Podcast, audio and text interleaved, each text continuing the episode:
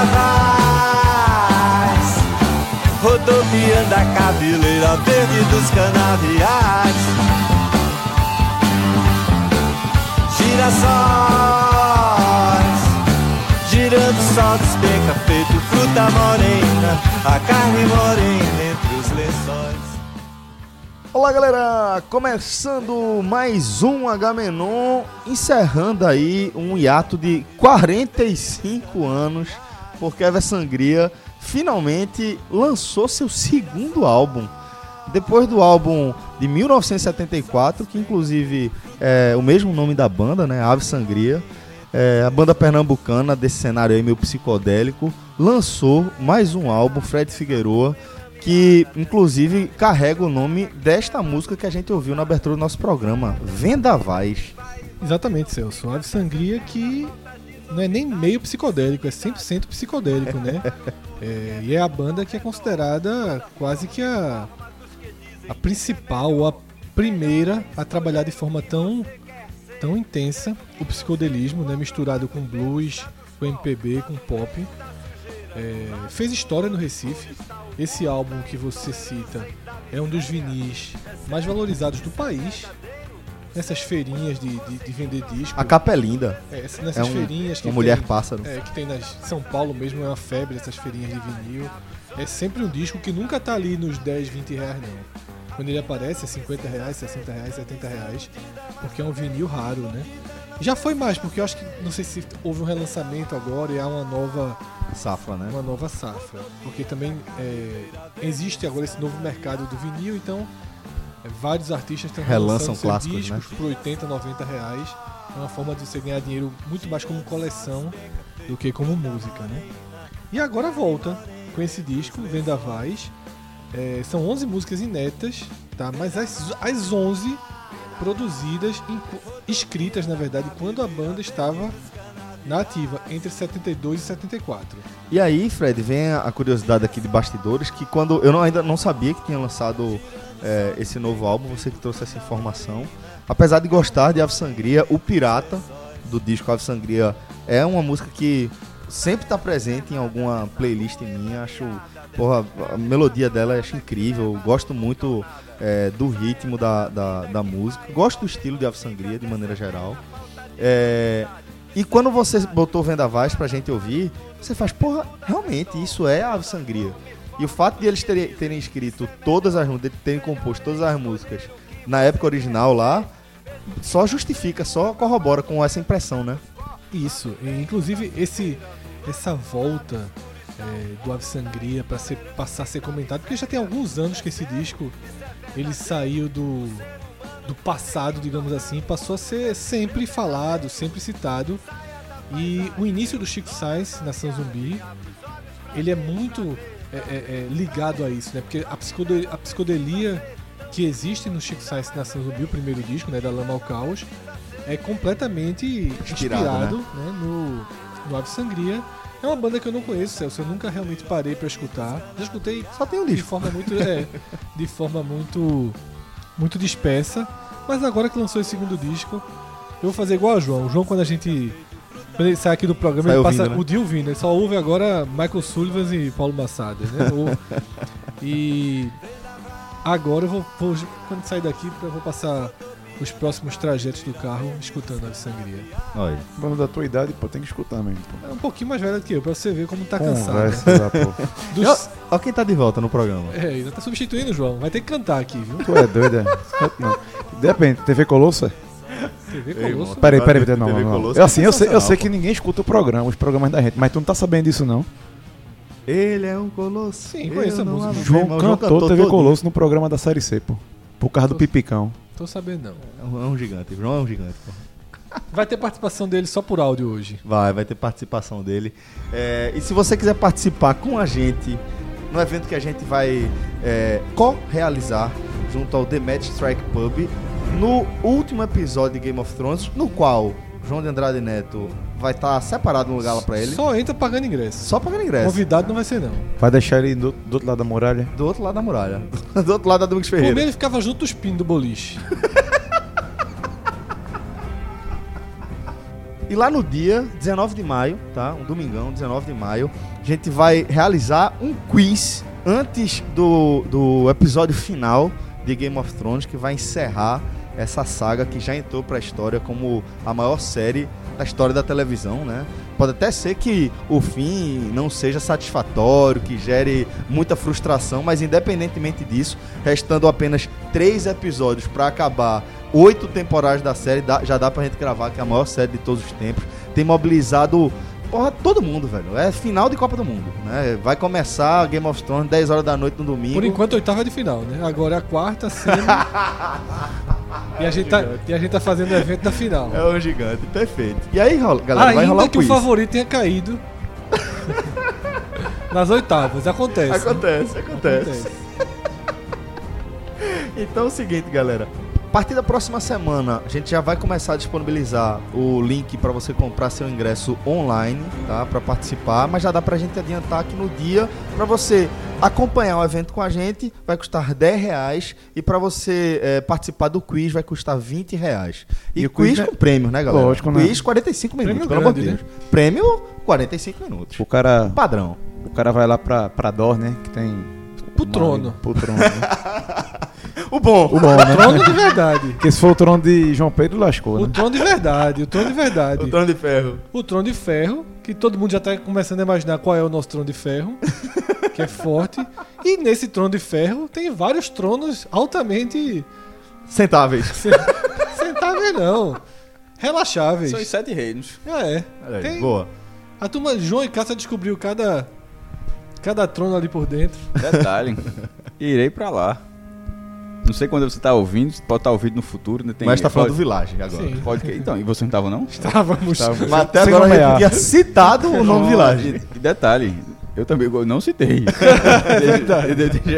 Não, mas quando você falou pra lá, podia tá, a galera podia estar achando que você ia pro quiz. Não, pro Não, pra quiz você vai, com certeza. Pra Eu vou, eu vou pra lá, não sei se você tá lendo no futuro, no passado. Em que momento você tá, lendo, tá ouvindo isso aí, na verdade. Só sei que em algum momento eu fui, meu irmão. Depois, depois dessa gravação. Bom, galera, é, vamos começar aqui o nosso nosso Agamenon, né? Deixar o Agamenon um pouco de lado, por sinal, Tem, sucesso absoluto, tem viu? informações pro próximo Agote, viu? Informa- Informações exclusivas. E é, e, é, e- é de verdade. Antes da gente seguir aqui com o nosso Agamenon, vamos seguir aqui no momento Agamenon, dentro do Agamenon. E aí a gente vai ler aqui uma resenha que rolou lá no clube do. lá no grupo do Clube 45 no WhatsApp. André Apolinário, meu irmão, muito bom, velho. É, André Apolinário fez, fez a versão dele, né? Um, um mix do podcast 45 minutos com personagens de Game of Thrones. Aí vamos lá. Celso Shigami, Jon Snow, tenta sempre unir a todos sobre um objetivo comum. Cássio Zirpoli, Bran Stark, o homem sabe tudo, de passado e presente ao mesmo tempo. Fred Figueroa, Tyrion Lannister, sempre pensando em novas estratégias para conquistar todos os reinos, entre aspas, ou entre parênteses ouvintes. Rafael Brasileiro, Samuel Tarly, tem bom coração, não arruma confusão com ninguém e domina várias ciências. Esportes, não sabe? Não sabe, não sabe a confusão, né? Acertou 66% aqui. Se fosse 25% acertava mais. Né? Fica calado, velho. João de Andrade, Arya Stark, não tem medo de confronto, está sempre pronto para o embate. Gosta inclusive de entrar quando não é nem chamado, né? É, Diego Borges, o padre, Lord Varys, está sempre nos bastidores direcionando os caminhos do reino, os episódios. Não só isso, né?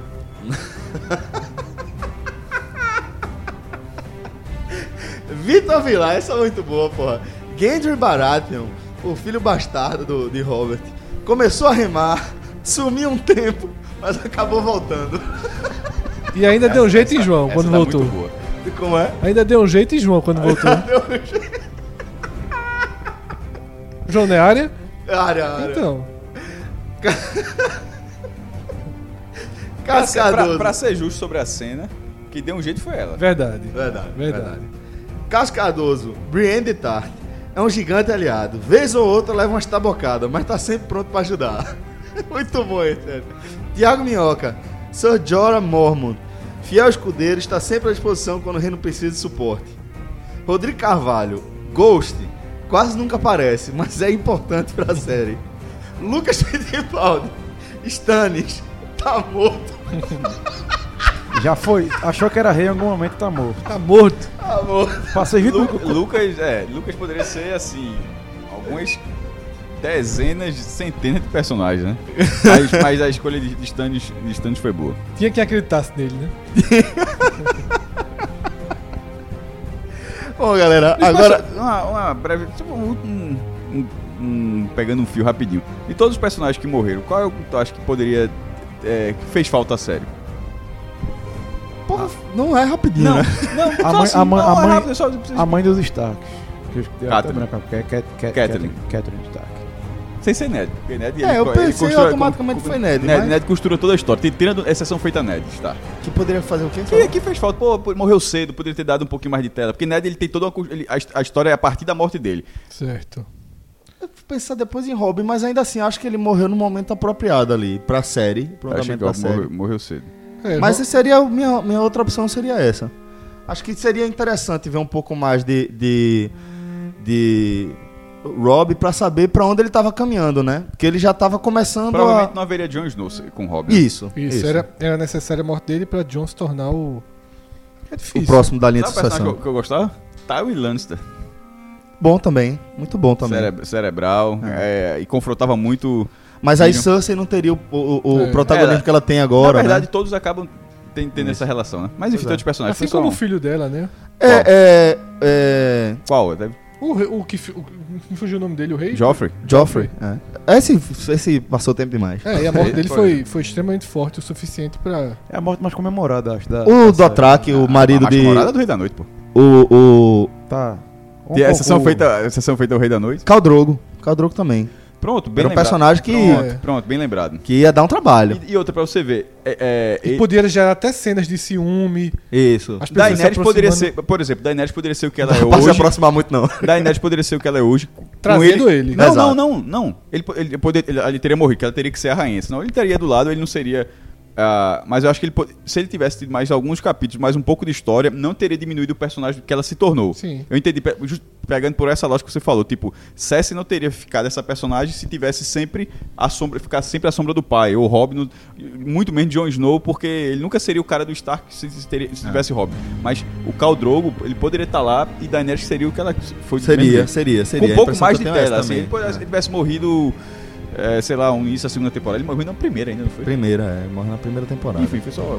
Então, Celso, Off começando o.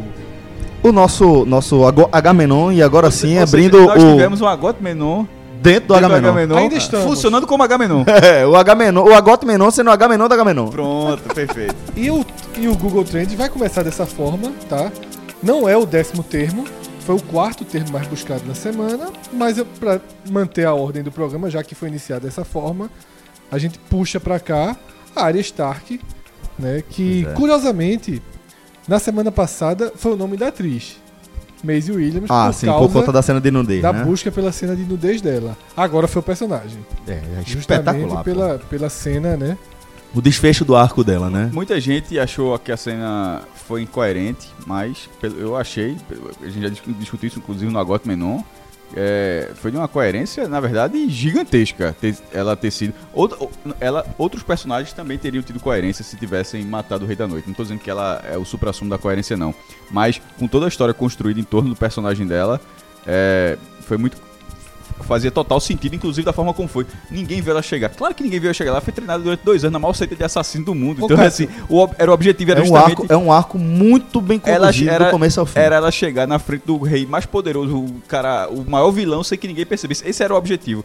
E, E ter a skill pra matar ele. Não, claro. to- Esse, meu irmão, to- tu- o personagem fez todo sentido que ela fez. E o que é curioso, pra, eu tava vendo, lendo sobre isso, bolão no mundo todo.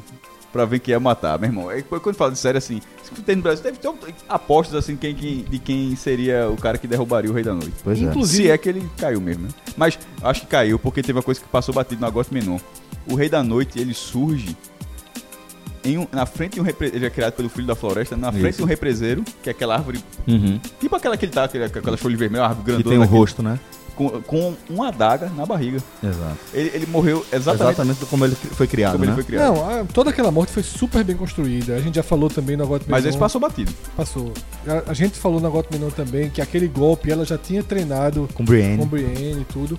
E hoje, lá no nosso grupo, né, do WhatsApp, no grupo do, do Clube 45, é, eu tô aqui tentando voltar pra ver quem colocou e não tô encontrando. É porque é pouca mensagem. Exatamente. Mas. é, Eu já entrei lá um- em, em um momento que tinha 1.500. Aí eu, eu só disse, boa tarde, isso aí. Mas, Colocaram- colocaram é, uma, um link para uma, uma versão mostrando que John, Jon Snow, teria ajudado a área a chegar lá de forma sem ser atacada.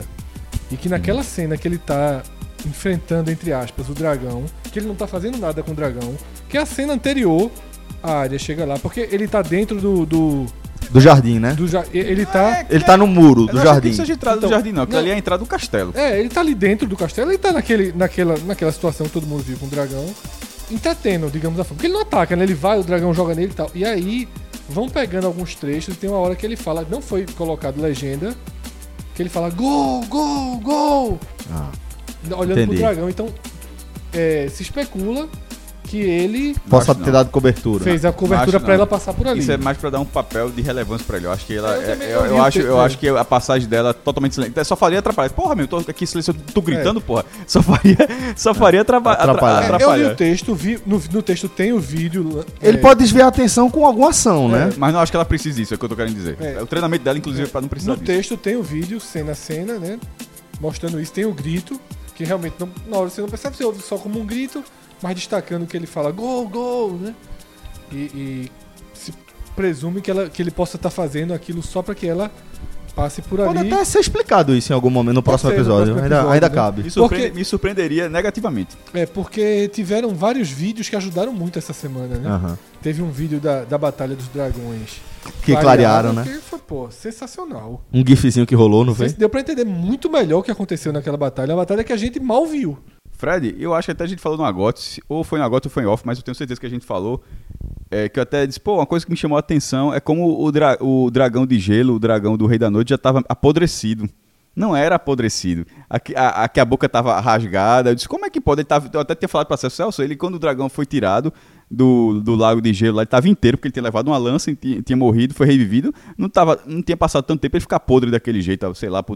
Mas na verdade tinha sido um golpe durante a briga dos dragões. Ele levou aquela mordida que na hora que ele vai jogar aquele fogo azul, se é que é um fogo, sei lá, pra, pra cima de John, aí leva a mordida de outro dragão, que eu acho que é o de Daenerys, e arranca meio que arranca o pedaço do. Ou é o Daenerys ou de, de, de John, enfim, um dos, um dos dois dragões do bem, e arranca o pedaço da boca dele. Só que durante aquela briga não deu nada pra ver, ou seja, quando ele tava lá no chão, você via que tava a boca rasgada, mas eu. Tava faltando um pedaço da mandíbula. Mas né? aí eu pensei que fosse ele apodrecer, não da, não da batalha. Né? Pois é.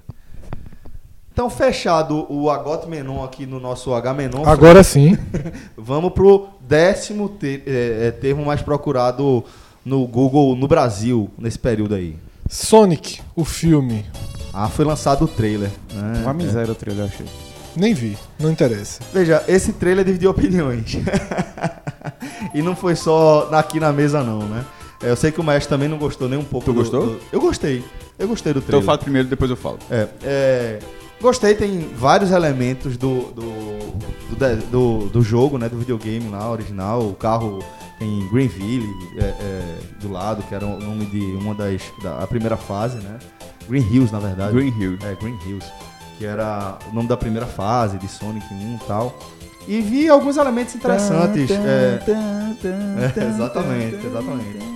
E aí vi, por exemplo, é, alguns efeitos sonoros de quando ele começa a. aquele efeito sonoro é, que é o original.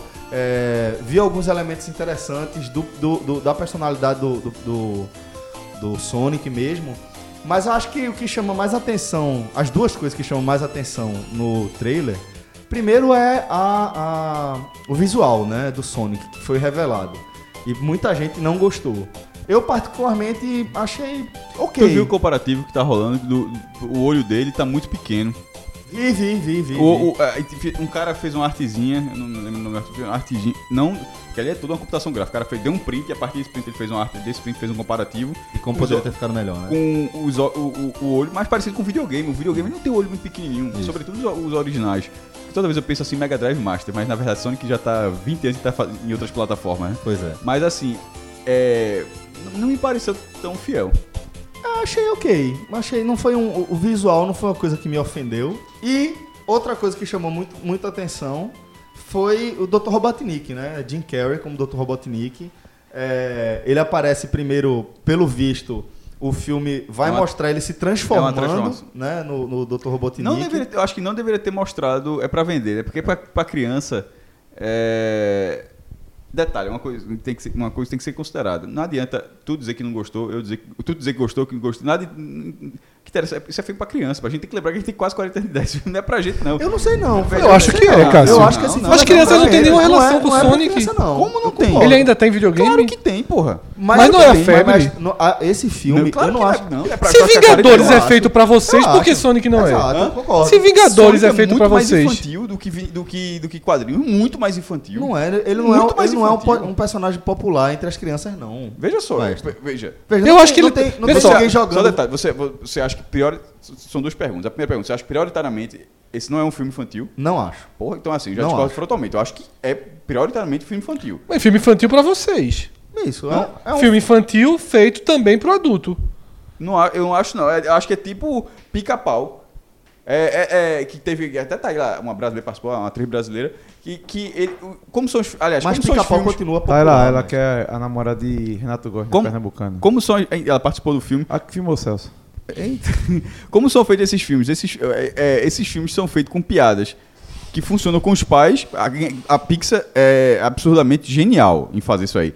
É, a, a mesma piada que funciona de uma forma com os pais e tem uma leitura, um barulho de pum que funciona. Você, as crianças ficam meia hora rindo, enquanto um- uma indiretazinha que dá ali e, e os adultos ficam rindo. Então, assim, a Pixar já faz isso há muito tempo. Mas o, continua sendo. os- É Pixel. a é Pixar, né? Não, Não, tô, é Pixar. não, eu tô dando, não é um, ex- eu tô Pixar, dando não. um exemplo de como acontece. Mas esse filme, pra mim, é um, é um, filme, Eu é um filme discordo- infantil. Eu discordo mais. Eu acho assim, que tipo, é uma animação que sim, Eu você acho- não, pode... na verdade, é, é, é um formato misto, até pra- né? é live action. É, live action. Você até pode levar uma criança de repente, mas eu acho que é um filme pensado pra nossa geração.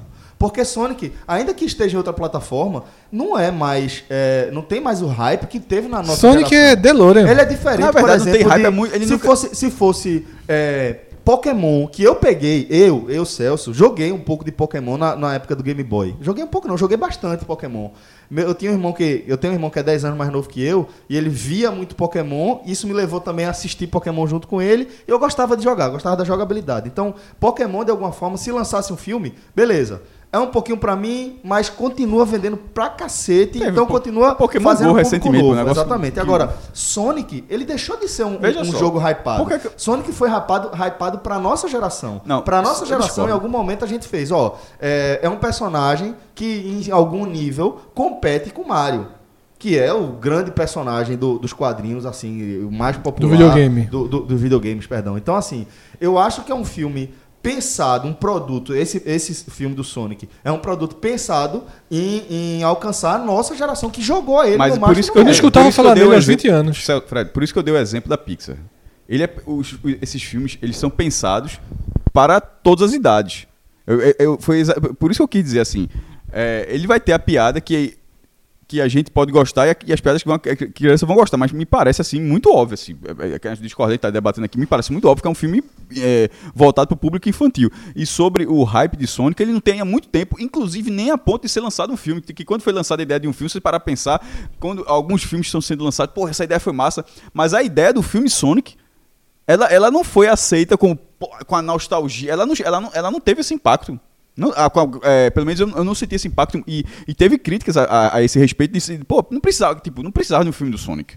Então, assim, ele não tinha esse hype suficiente pra lançar um filme de adulto pra. Tanto tinha que lançar. Não, veja, não, não necessariamente. Quanto é, É, bom- mas- Não, não, não, não, Celso. Veja É, só. mas- Não, isso não, é- isso, não, isso não significa, não. Porque é, muitas vezes Todos os Se, filmes. se não fosse, tinha The Earthworm Jim. Não, pô. Que é um, um- um jogo Veja, legal, mas não, não, tem, um- não veja, tem filme. tá di- Sonic tem hype suficiente Não. pra galera fazer filme. Tanto é que fizeram filme e botaram Deixa eu terminar Carrey, a frase pô. que eu quis dizer. Você, você falou, ficou parecendo que o fato de ter lançado justifica. Não, não justifica. Basta que o filme seja um fracasso de bilheteria. Nem pode ser, porque Venom fez 800 milhões. Então, bilheteria, bilheteria é até algo assim que você não tem controle. Venom, que acabou sendo um filme eh, no segundo escalão que não, da Marvel, mas não foi feito pela Marvel, foi feito pela Sony e rendeu, assim, mais do que os últimos filmes da Marvel. Porque é um vilão hypado. Não é feito o lagarto. E o, e o Sonic não é, e você mesmo tá dizendo isso, mas já não era pra gente há muito tempo. Tu mesmo tá falando que tu joga. Há quanto tempo, anos tu não joga Sonic? 20 anos. Por isso então, que assim, eu tô quando- dizendo que foi um hype fo- focado no hype que a gente teve na época. E é isso que eu tô querendo dizer. Esse hype já não existia.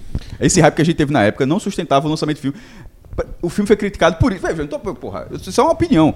É uma Porque opinião tu só. tá dizendo, tu tá insistindo que não, é, não tinha hype pra lançar um filme e quando lançaram um filme em cima do hype. E mas- você tá querendo dizer que basta lançar pra justificar que significa que tem um hype? Não, os caras não podem errar, não? Não. Não, então beleza. Você acha que não erra, eu acho que pode errar. Não, eu acho Mas que o o- cara, o cara pode, tipo, o produto pode não ter Pode. sucesso. O que eu tô querendo Celso- dizer é que Celso se tá dizendo- você tá dizendo coisa que se- no se lançaram- de, de videogames que tinha lançado, que tiveram algum sucesso na, década, na época que a gente jogava, se a galera escolheu esse é porque tem Não. um hype em cima dele. Aí me porra. permita discordar. Você está querendo dizer, é só pra você está dizendo que se lançou, Discordo. se lançou que Discordo. hype. Não, pronto, então beleza. Então, até porque ficar discussão É, sobre isso. Não, mas faltou um- um- um- o ponto do Sonic, do que ele tá falando do Dr. Robotnik, que é a única coisa que, que, que, que eu gostei do trailer é Jim Carrey ser o Jim Carrey dos anos 90. Só deixando claro, Jim Carrey tava há muito tempo ele trabalhando. Mais uma coisa que Eu também acho que é reforça mais uma ideia. coisa que Que reforça. reforça que é feito pra gente. Eu ia comentar isso quando vocês falaram de Jim Carrey, que eu nem O sabia que que é o o Jim Carrey dos anos no 90? filme. Todo mundo ri. Sim. Fazendo careta. O- Aquele, aquele, aquele é infantil. Então, Tá, aquele- é o Jim Carrey É voltado. Eu acho 90. que o filme é tem uma pegada. do filme mentiroso que você se historiza Isso. até hoje. Eu até disse um dia desse aqui que eu vi, vi um dia desse em casa. Eu acho, eu acho que esse filme tem uma pegada totalmente retrô. Do pouquinho que eu vi sendo citado, do público, Também. eu acho que é um filme E, retrô. e Sonic, pra mim, era, eu gostava de jogar no Master. Eu não tinha o Mega Drive, eu tinha o Master, eu tinha o Master System. E ao contrário de, da grande maioria dos jogos de Master System e Nintendo, era 8-bit, Mega Drive e Super Nintendo era 16-bit. E ao contrário da grande maioria dos jogos que eram lançados nas plataformas, é, o Sonic, que era basicamente o mesmo jogo, só que mais mal feito, né? Ou mais bem feito, depende do ângulo que você olhasse. O do Master é, foi um caso raro de o jogo ser totalmente original. O jogo do Master é completamente diferente do jogo do Mega Drive. É, é um outro jogo. Só que- e, e- isso, inclusive, foi muito elogiado na época. É, vou dar aqui opções, duas opções de caminhos pra gente seguir aqui no top 10. Simbora. Certo? Um é o normal, e agora para nono colocado. E o outro é meio que fechar essa. Esse. Do universo. Bora. de entretenimento, de filme, certo? Boa, fecha Agora vai ser o primeiro colocado. Que vai fechar a temática, certo? Thanos e Manopla são os dois termos mais procurados. Será que é por conta da, da história da, da matéria, da crítica da Folha, que o cara Não. cita especificamente Manopla? Não, Celso, foram mais de 5 milhões de buscas. É, na verdade, sobre o filme da semana, né? Que inclusive é, fechou o primeiro fim de semana com um- mais de um bilhão de, de dólares de E bilheteria. não foi o maior, foi o oitavo maior, né? No primeiro, no primeiro Como é fim que de é? semana. Não, foi o primeiro filme a atingir um bilhão na história, Fred. Como é que pode ter sido o oitavo? É, eu vi, eu vi um ranking, então já, tipo, já tava somando Não, não, não. O oitavo já somando com todo mundo, contando todas com todo mundo já, já com a soma final, né? Ah, o filme é o sim. primeiro a ter chegado a um bilhão. é, primeiro fim de semana. no em quatro dias, pô. Um, é. um bilhão. Tu tem- Negócio- Esse oitavo, esse, eu acho que é oitavo deve, é- deve ser o ranking geral da Marvel, dos 22 filmes. Assim, ele tá nessa colocação, mas a tendência é buscar o primeiro. Na verdade, a dúvida. A minha dúvida é se passa Avatar, porque é, é o recordista, é 2,6, né, se eu não me engano. Acho que passa. É a oitava maior bilheteria da história. Já. Só, só tendo nesses Quatro- esse recorde de quatro, esse cinco recorde dias, de né? cinco dias. Um absurdo. E Vai chegar. vai chegar. Fora. E os caras não ganham só dinheiro com isso, né? Os caras ganham dinheiro com produto. Homem de Ferro tem, tem uma armadura diferente. Todo filme não é, não é acaso. É pra você ter todo, ter todo bonequinho do Homem de Ferro. A, a- a- ele usa duas camisas durante o filme, assim, que tem um visual diferente. E uma delas, até porque já apareceu em outros filmes, não chega a ser spoiler porque é um clássico. É o, é o reator dele iluminando Uhum. Isso, a isso. camisa. Mas tá com uma camisa diferente e, o, e o, reator meio vazado ilumina. Aí a camisa, ela é, a- é- é essa camisa que ele tá usando já com essa imagem do reator iluminado, tá ligado? Então assim, Pois é. isso é, é- é tipo quando os caras estão ganhando futebol, os esportes americanos. Ganha um campeonato, um segundo depois já tem na loja Pois é. A camisa, a mesma coisa, o cara, ele lança tudo, tudo de uma vez só, impressionante. E o top 10, então, das, já que eu citei aqui as maiores. maiores E sobre Thanos, já que eu não, que eu não, eu não, eu não participei do outro programa, só dizer o seguinte, que é um vilão. É um, vilão, Caralho. é um vilão absurdo. Assim, Não, do caralho. demorou. A primeira aparição dele foi em 2012, que é nos Vingadores, o primeiro filme dos Vingadores. Que eu fiquei um pouquinho ressabiado com aquela primeira aparição por conta do sorriso. De, que ele é o Titã louco, né? E aí pa- aparece. aparece É um sorriso de meio segundo, né? É, é, mas é, eu não, não vi o Thanos que eu tinha de imaginário de quadrinhos e eu acho que aquele sorriso ele não se aplica ao resto Não, o de do, do dúvida, Thanos. o, o de- o Josh Brolin não é um cara bem humorado, não. É, E, o- e o sorriso dele, aquele sorriso foi um meio de canto de boca mesmo. O sorriso que tem nesses filmes de Guerra Infinita nesse, é coisa muito, muito leve, é qua- beirando a ironia, assim. É, é. Mas, de- toda forma, aquele vilão que apareceu no pós, na cena pós-crédito daquele filme, da construção dali, prim- o quanto, você tá falando de hype, né, que a gente tava discutindo há pouco, e aí sim, é indiscutível que foi crescendo. Eu disse, ó, quando esse cara aparecer, vai roubar a cena e assim, é o que acontece. As 10 maiores, maiores bilheterias da história: Avatar, 2,7 Errei bilhões. por 100 milhões. É Titanic. um erro grande, né? Titanic. Pergunta pro CSA. Pergunta pro CSA. Vai- tu erraste no Eu CSA. disse 2,6 bilhões, já era 2,7. Ó, eu- deve ser esse 2,64, eu- eu errei, ponto 5, eu errei, ignorei outro ponto e arredondado pra cima. É 2788, na É? verdade. É Então eu dois- errei por 100 milhões. Titanic, 2,1 bilhões. Star Wars, O Despertar da Força, 2 bilhões. Vingadores, Guerra Infinita, Esses valores eu acho que são nominais, inclusive, né? Porque, assim, sem correção. é, 2 bilhões também, tudo de dólares, tá? Não, sim, mas sem correção. É, o quinto lugar, Jurassic World, não imaginava nunca.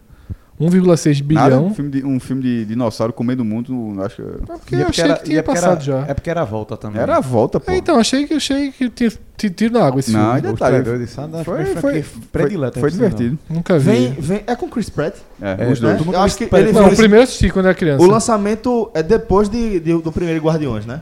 Não Ele já, eu acho que ele já pega carona um pouquinho do Eles são do mesmo ano. Ah, é. não, sim, veja. Ah, o- ele já era, já era Peter Quill. Então. O sexto, Os Vingadores, 2012. É o primeiro, É é, o esse que a gente tava falando há pouco, que tem o- a cena pós-crédito com Thanos. O sétimo, Velozes e Furiosos 7, Que é o, é o da morte de Paul Walker, né? 1,5 bilhão. Porque é o que Paul Walker morre, ele é o personagem principal lá de Vin Diesel, né? É, e ele morre durante as gravações. antes. Aí o irmão dele teve que digitalizar algumas cenas do irmão dele pra terminar o filme. E é aquela cena clássica do, do carrinho, que todo mundo usa pra mim, toda vez tem eliminação no futebol, alguém sempre bota a taça de um lado e, e o escudo do clube do outro. Que é um carro vai pra um lado e outro carro vai pro outro. Uhum. É, detalhe, é essa franquia dá dinheiro de todo jeito, mas essa aí, esse absurdo. E, Foi detalhe, já teve o 8, que a galera, a galera briga contra o. A galera tá num carro. O que é no Brasil é qual? O 6, é? Hã? Tem um no que é o Brasil. É 5. o- é o 5. É o 5. É, Esse o é o- 8. essa franquia eu larguei no 1. Celso, no 8 a turma, a turma briga, a turma, um racha, tem um racha de um carro contra o submarino no gelo. é assim, velho, é um negócio. Não, eu, eu- eu respeito o gênero, mas realmente aí vai ter agora o- um e me dei por E o satisfeito. 9 não, é- não chega a ser o 9, é um spin-off, tá? É Velozes e Furiosos, que são. Essa é- era pra ter acontecido há muito tempo, inclusive. Que é The Rock que, le- que, e Jason Statham. Que eram inimigos, mas aí meio que é, se entenderam no, no último filme, e nesse agora vai ter uma parceria, eles vão trabalhar junto pra alguma. Meu irmão, se eu não me engano, o inimigo é, é Idris Elba. Dá uma, olhada, dá uma olhada no trailer, pra, porque a galera faz assim, a parada é a seguinte, toda vez que vai tendo a escala, é a escala de absurdo. Sim, e, é, sim. e é uma escala de absurdo. Então, pô, tem um filme que eu acho que é o sexto, já que tu falasse que o quinto é do Brasil, o sexto, o cara pula de um, de um prédio pro outro, aquele prédio lá do, de Dubai, que tem Ah. quase mil metros de altura. O cara tá com o carro dentro do prédio. Cara- é, é esse nível. Aí a galera fala, aí é- vê o trailer, a galera faz assim, ó, diz, ó, e tem que ser, entre aspas, convincente. Não é, é tipo aqueles filmes sci-fi é, daquela. Que é bem só filme mal feito, tá ligado? De propósito, tipo aqueles tubarão que voa. Qual é? Entendi, Sharknado. Sharknado, não, não é pra ser convincente, bem feito. Aí o cara tem uma ideia. Porra, isso dá pra fazer? Dá. Bota no filme. É, isso vai durante uma hora e meia, assim. é uma hora e meia encaixando no filme. É mais ou menos a- essa lógica. O oitavo lugar, Ultimato, né? Já, já tá nessa, nessa lista. Precisa aí buscar mais 1,4 bilhão para ser o primeiro lugar. Nono colocado, Vingadores, Era de Ultron, 1,4 bilhão. E fechando a lista, Pantera Negra, 1, Quantos da Marvel ao todo, Não. Fred? Alguns, é, mas Homem de Ferro não entrou, né? Tem, Não. tem um Homem de Ferro de um, bi- de um bilhão. Porque, na verdade, esses não são todos os filmes que passaram de um bilhão, não. Esses são os 10 primeiros. Os 10 Tem o- primeiros, o Homem de. Ferro 3, se eu não me engano, passou de um bilhão. Agora o que é curioso, dos 10 das 10 maiores bilheterias da história, os quatro filmes dos Vingadores estão. É, e são cinco da Marvel. Pantera, Pantera, Negra né? fecha. Sabe quantos filmes eu vi dos 10? Cinco, os Um. outros cinco. Um. Titanic. Parabéns. Que é foda. Avatar eu não vi. Avatar eu vi. Eu acho Ah, que eu não vi. E vi 20 minutos de Pantera Negra. Avatar eu vi no, no 3D, que foi assim. Foi por isso que eu não vi, porque passou do 3D, aí eu não vi. eu disse, "Vou ver essa Não, aí porra, realmente. É. Inclusive, depois que eu ver a segunda vez, tem filme. Por exemplo, a gente sempre brinca que toda vez passa de volta para o futuro, eu sempre assisto. Sabe aquele filme que parece- é tão legal que você. Mas Avatar eu não consegui ver uma segunda vez. Acho a história é, é boba assim tal. E vai ter o 2 e o 3 que ela tá fazendo há muitos anos o- o- as, as sequências de uma só vez, né? Mas assistir no cinema, no 3D, aí foi uma experiência fantástica, porque a, a, Tecnologia a, inédita, a sensação de profundidade que, que, que o 3D é aquela. aquela, que- Aquela cena da gota flutuando logo no começo é. é- Não, é- na é- floresta, pô. A, a- floresta fica realmente é, viva. Isso. O cara tá aqui, o personagem tá lá no fundo, é, um- é uma, é uma acessi- uma acessibilidade do 3D naquilo ali, é uma experiência fantástica. Agora vamos retomar o trend. Certo, a gente vai agora pro bloco nono, oitavo e sétimo colocados, que são ligados à política, tá? Com você, vou até pegar meu celular Então, aqui. aí. É, o nono colocado é o comercial do Banco do Brasil. É que foi é, receber um veto aí do governo federal, né? Não, nesse eu vou participar. Isso aí é, inacre- isso é bizarro. É um, um, um comercial, uma peça que não tinha absolutamente nada, nada, nada Como, demais. como a maioria das coisas. Assim, é, a, gente, a gente tá numa vibe assim de, de apologia à ignorância, meu irmão. Eu acho que esse foi a, de- foi a decisão mais grave do governo Muito Bolsonaro. horrível. Foi horrível isso aí. mais Desnecessário. grave, porque ela foi preconceituosa. Ela foi apenas preconceituosa. Ela foi preconceituosa com no ar. negros, com pessoas que apareceram naquela série, porque ele simplesmente falou que aquilo ali não é a linha dele. Qual é a linha dele? Família tradicional brasileira. Exatamente, É né? a um suposta- casal branco, um filho e uma lá- filha. Seja lá o que isso quer dizer, né? É. Entrando no banco sorrindo por segurança. Exatamente. Negro. É, bro. Segurança negro. É. Então, é... Enfim, velho, o que eu... O que É eu- comercial de Mas margarina, já né? tava, já eu tava Disney, de- já tava Disney na propaganda, é. Celso. 17 Primeiro- milhões de reais jogado fora. Primeiro que... Não deu- foi jogado fora porque foi mais visto que qualquer outra. E era isso que eu ia falar. Primeiro que eu concordo que uma das, das decisões mais equivocadas do governo Bolsonaro, que tem outras muito mais graves, que são foda. São mais graves, mas eu achei essa mais simbólica. Essa é. Essa é bem simbólica. Essa é mais realmente. triste. Porque É. as outras agradam é, uma parcela Essa do público também. votou Essa eu acho que agradou mesmo. Essa, tem Só que essa só agrada. Mas tem, tem, tem uma turma que não largou, não. Só que essa só agrada os canalhas. É. Tá ligado? Os canalhas. Porque o cara dizer que isso aqui, você tem que ser canalha pra achar que um comercial desse tem que ser vetado. Pois é. E aí. Pelo motivo que tá sendo Pelo vetado. motivo que está sendo vetado. Por assim, pelo presidente achar que são pessoas que não devem, Que não representam. que não representam Que não nada. devem ter representatividade. Que não né? representa o público-alvo do que a propaganda quer atingir. Como É. assim? Pô, é. E, e- e outra, eu, é, depois disso, eu- você custa acreditar que é essa propaganda. Então, eu falei, foi essa aí, meu irmão? É uma propaganda normal, ok. É. Como detalhe, como outras tantas de E vai banco. ter outras com brancos. Isso. Porque, meu irmão, não é a primeira nem única, nem é assim. Vamos fazer Aí tem um agora. que seria supostamente transexual, teria uma mulher que seria supostamente mulher. Pô, é a sociedade, Não velho. é assim. Nós vamos fazer agora o comercial que define o Banco do Brasil.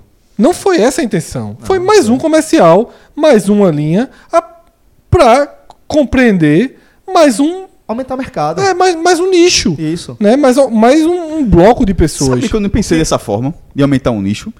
Porque isso já era tão é, é, é, enraizado assim. É, mas o que eu quero dizer é o seguinte- Eu não tá- eu não tá- pô, isso, isso poderia ser se eu tivesse interpretado como tá vendo aquilo. A primeira, a primeira vez que eu estaria vendo um produto daquele tipo. Só que eu acho que vários outros comerciais de outros produtos já dialogam com esse público. Ou seja, aque- aquele comercial, a, a, a, a, a é imagem daquelas pessoas. Exatamente, É, não é a imagem daquelas é. pessoas. Na hora que ele termina o comercial, entra um muito parecido vendendo outro produto. Com Ele é conservador, na verdade, porque os bancos particulares já Há muito tempo. ousaram mais muito nesse, nesse tempo. sentido. Câmera Aí, de- Fred, eu câmera acho de assim que, celular, primeiro, eu acho que concordo com você que é um- uma das decisões mais tristes, talvez a mais triste do governo Bolsonaro. É irrelevante pra, tipo, pra vida do dia a dia, mas é, É. muito triste. Exato. Aí, é, acho também que foi um tiro no pé, Porque é o tipo de decisão imbecil que dá muito mais visibilidade ao objeto que você tá, tá querendo atacar do que qualquer outra E coisa. lhe enfraquece. Tipo vetar matéria, né? Como o É, STF. exatamente. É. Tipo, vetar matéria. Aquela da Cruzoé é um clássico disso. Eu, eu chego a pensar, eu chego a E a- pensar E a, outra que coisa é foi o seguinte, é que, me- o, que o que me deixa realmente preocupado é a quantidade de pessoas que perceberam, que, que aliás, a quantidade de pessoas que ainda não perceberam a grande falácia desse, desse grupo que está no poder. Que é a falácia de que eles são livres de ideologia. De que eles estão limpando uma ideologia que existe no Brasil e substituindo por nada.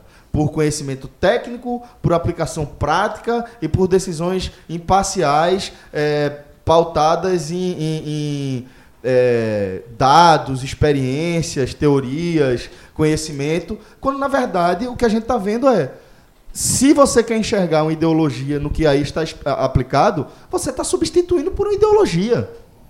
E essa, essa falácia, essa coisa da substituição, de estamos varrendo a ideologia, estamos varrendo a ideologia, como se fosse agora sim tá certo, agora tá imparcial, agora Zerou o jogo. Agora zerou, velho. Porra, essa, essa é, desonestidade intelectual, ela precisa ser desmascarada. Em algum momento, ela precisa ser desmascarada. E eu acho que atos assim acabam desmascarando. Porque atos assim, é o que eu falei, atos assim não são apoiados. Eu, eu já arrisco dizer que esse tipo de coisa não é apoiado pela maioria dos eleitores dele. Não tô dizendo que foram pro Twitter falar mal dele, mas internamente, o cara diz, porra, não precisa fazer isso, pô. Não precisa ter uma interferência desse ponto. O Inclusive. cara foi demitido, inclusive. É, demitiu e disse que agora tem que passar por ele, os comerciais. E o Ministério Público já entrou, tá? Peraí, peraí, peraí, peraí. O presidente tá dizendo que tem que passar por ele. É, pelo governo federal vai. Meu Deus do céu. Daqui, É a, foda, pouco, pô. daqui a pouco ele vai escolher o que sai na, na merenda da, da, da escola. É muita loucura. É, e o, o Ministério Público, tá? Pediu pro TCU fazer um levantamento já, porque foram 17 milhões de reais, né? Que foram perdidos. E porque é, também aponta a possível interferência do governo em decisão corporativa do Banco do Brasil. Isso fere a lei das estatais, né? Tem, tem alguns. Detalhe, quer privatizar, né? Lógico que é uma. Vai perder total controle disso Aí, meu amigo, saiba que. É, é, isso que, é isso que eu falo de falácia, Fred. Porque vem É, linha europeia de comunicação, que é, É. muito mais. Pois é. Então, é, eu acho que. Os caras nem devem ter pensado um negócio desse, assim. É... É, é foda, velho. Eu, eu acho que, que talvez a, a grande reflexão em torno, em torno desse tema seja justamente essa. É, é perceber que que está tendo uma interferência muito maior que deveria ter e que a partir disso aí, inclusive, já havia algumas análises e isso é foda, né? Que algumas análises aplicam que, ó, se quiserem, se em algum momento o Congresso quiser, se perder apoio popular, se enfraquecer, se as coisas não melhorarem, já dá para encaminhar ou dar entrada num processo de desgaste a partir da apresentação de um processo de impeachment. Aí, esse tipo de coisa vai enfraquecendo as instituições como um todo. Porque isso causa a impressão de que realmente o negócio está solto. E para um, um presidencialismo, ainda que um presidencialismo de coalizão como, como que a gente tem, é importante você preservar a ideia, o conceito do sistema como um todo, né? Preservar o cargo, por exemplo. E ter essa ameaça é, é, permanente como uma sombra é muito ruim para a democracia brasileira, para o sistema que a gente escolheu. O oitavo termo, Celso, mais buscado da semana, foi a entrevista de Lula ao El País, e ao País, né? e à Folha, né? Entrevista que. É, Trouxe nada de novo. É, pra mim, alguém, alguém, algum seguidor perguntou o que é que tu achou da entrevista. Eu disse, meu amigo, a, a chatice do blá blá blá de Lula condensada ali. Eu achei é, pouco sincera, sabe? Eu acho que o cara tem a oportunidade de falar depois de tanto tempo preso. E ele pasteuriza, ele segue o personagem, né, com as com os discursos heróicos, ah, quem passou fome no Nordeste aos cinco anos, aguenta qualquer coisa. Eu, eu sinceramente, eu não gostei da entrevista, não. Acho que ele poderia ter sido mais, mais preciso, sabe? É, lógico que ele falou coisas importantes, uma raiva muito grande de Moro. Eu achei tudo muito, muito enraizado, sabe? Agora sim, o cara tá lá dentro, preso, né? Não, não tá com a frieza necessária também para para pensar no discurso. Ele acaba indo porque ele, digamos assim, porque ele sabe que o público dele gosta de ouvir. O público dele gosta de ouvir justamente isso. Não vou desistir, é, quem passou fome há cinco anos aguenta qualquer coisa. Então, eu achei um- uma oportunidade perdida. Pouca coisa. A análise que eu faço do contexto geral é assim: eu discordo de Fred que é chato, porque nunca acho o discurso de Lula chato. Eu acho é, que é sempre um discurso apaixonado, eu acho que é sempre um discurso bom de você ver, de você acompanhar. Ele, arre- Eu já achei mais, hoje em dia eu tô achando repetitivo. Enfim, mas eu não acho que, que- Dentro do que a gente tem hoje, eu acho que não foi, um, um- foi chato. Eu acho que foi mais do mesmo. Foi Lula sendo o Lula dos últimos anos, é, que mantém a narrativa de que ele é um preso político, de que isso vai ficar comprovado. é, e aí eu volto a falar. É uma narrativa que ela já foi derrotada nas urnas, é uma narrativa que, mais do que ter sido derrotada nas urnas, atrapalhou demais e teve uma participação decisiva na derrota do campo de esquerda nas urnas. Né? É, Lula sempre soube que ele não tinha a menor possibilidade de se lançar de fato candidato. Foi uma estratégia que ele escolheu. Ele é, é, Lula e o PT decidiram não apoiar um candidato que tivesse realmente é, capacidade de, de disputar a eleição, mesmo que fosse Haddad, sabe? Mesmo que fosse Haddad, mas desde o começo, ou o que eu acho que teria sido a escolha se você pensar em, em espectro político eh, mais adequada para o espectro da esquerda, seria o PT ter utilizado a sua estrutura para apoiar uma outra candidatura, a candidatura de Ciro, que era um cara que tinha melhores condições políticas de, naquele cenário, eh, ser um adversário à altura da onda bolsonarista, que tava, já estava evidente. Né? O PT pagou para ver, e quem está pagando por isso é a sociedade brasileira. Isso. Então acho que foi mais do mesmo nesse sentido. É, e não, não trouxe nada absolutamente novo. Acho que o que trouxe de novo mesmo foi você perceber realmente que existe um rancor muito, Muito grande, direcionado de a Moro. direcionado a Moro e a, e da Deltan, Deltan Delanhol, né? Daltan Exatamente. Daltan, é. Dalton Delanhol. Então acho que, que o resumo do que eu faria é isso. O que eu, que eu teria para destacar, É. eu vi as duas horas da entrevista e achei, achei basicamente isso. Foi Lula sendo o mesmo. É, eu acho que sempre. poderia ter tido um pouco mais, sabe, de, de acrescentar um pouco mais ao momento político do país, sabe? É, ser mais racional. Mas assim, eu, eu entendo que um cara que tá preso lá dentro, com muita raiva, com muito rancor. Outra coisa que eu queria destacar disso aí foi a palhaçada que a Polícia Federal tentou fazer, né? A palhaçada de, de querer eh, determinar com quem Lula vai falar, depois da, da- de toda a briga jurídica para que a Folha e o El País tivessem o direito de entrevista garantido pelo Supremo, eh, a Polícia Federal ainda quis se meter. Porra, o, veio, o negócio foi bater no Supremo. Então veio uma determinação de que a instituição judiciária e a instituição policial ali é, é, é, a- a- dessem a- a passagem né, para o acontecimento da entrevista. E a Polícia Federal tentou, mais uma vez, politizar o momento, se meter e dizer: não, eh, se ele vai dar entrevista, vai ter que dar uma entrevista coletiva, vamos avisar. Como se, a- ela quis capitalizar e vamos mandar aqui um release para outras emissoras e não sei o que, para convocar todo mundo. E a galera, o STS, o, o Supremo de novo fez: não, ó, fica na tua, você não tem mais é, é, nenhuma, nenhuma nenhum poder de decisão aqui. Fica caladinho, abre a porta, recebe o cara e vai. E aí, se você for ver a configuração, já é uma configuração meio estranha. Lula é um senhor de setenta e tantos anos, certo? Ainda que esteja preso e, porra, tá preso e ponto final. Aí botaram o cara numa mesinha, num canto da sala, distante 4 metros dos entrevistadores. Aí eu acho que já é também uma espetacularização por parte do equipamento estatal. Tá entendendo? Velho, é, é um senhor de setenta e tantos anos, é, acusado aí de, de ter cometido crimes, etc. Tá preso é, em segunda instância, julgado em segunda instância, é, mas continua sendo um ex-presidente do, É. do país e que poderia dar uma É, mas isso aí não, é, não afetou o conteúdo da entrevista, não. Talvez ter quebrado um pouquinho, dado mais formalidade, né? Isso, isso. A Ele não é entrevista. um preso comum, é, é isso que eu tô querendo É, dizer. sim. Por mais que você discorde, que acha que ele tem que estar cumprindo todos os etapas Sim, que ele está sim, cumprindo, ele não é um preso Tan- comum. Tanto que está na Polícia Federal e não no Isso, presídio, né? Isso.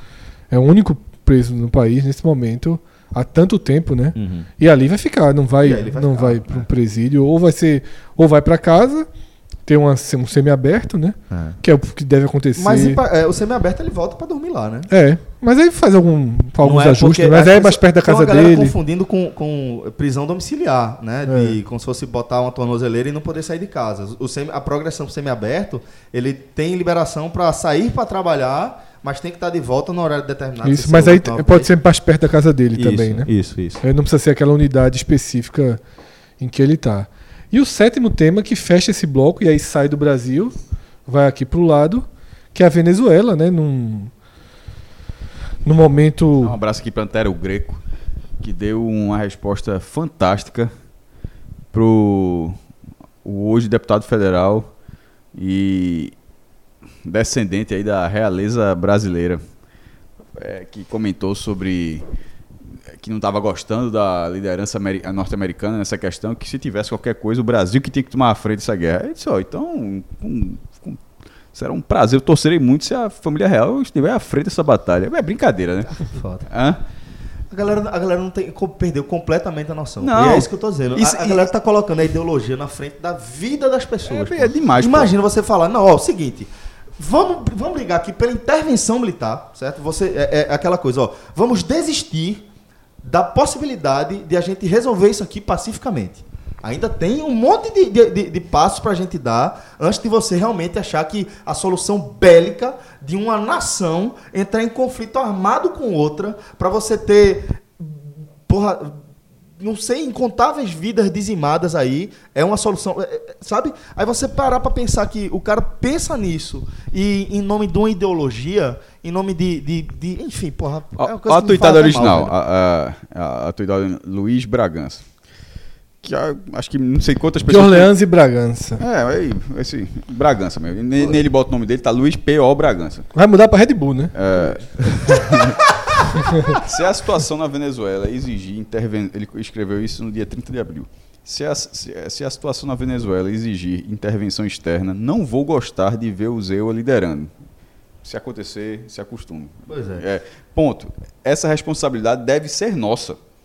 Aí Antero, Antero Greco, que é comentarista e também ele apresenta o Sport Center junto com o amigão, né? Ficarei arrepiado, honrado e orgulhoso se a família real for à linha de frente num eventual guerra e mostrar o quão valorosa é. Terá minha admiração e orações. Aí falou assim, que é exatamente Tomou um isso. Não, não, tomou, foi, foi bloqueado pelo, pelo, pela realeza, que assim, grande, grande merda.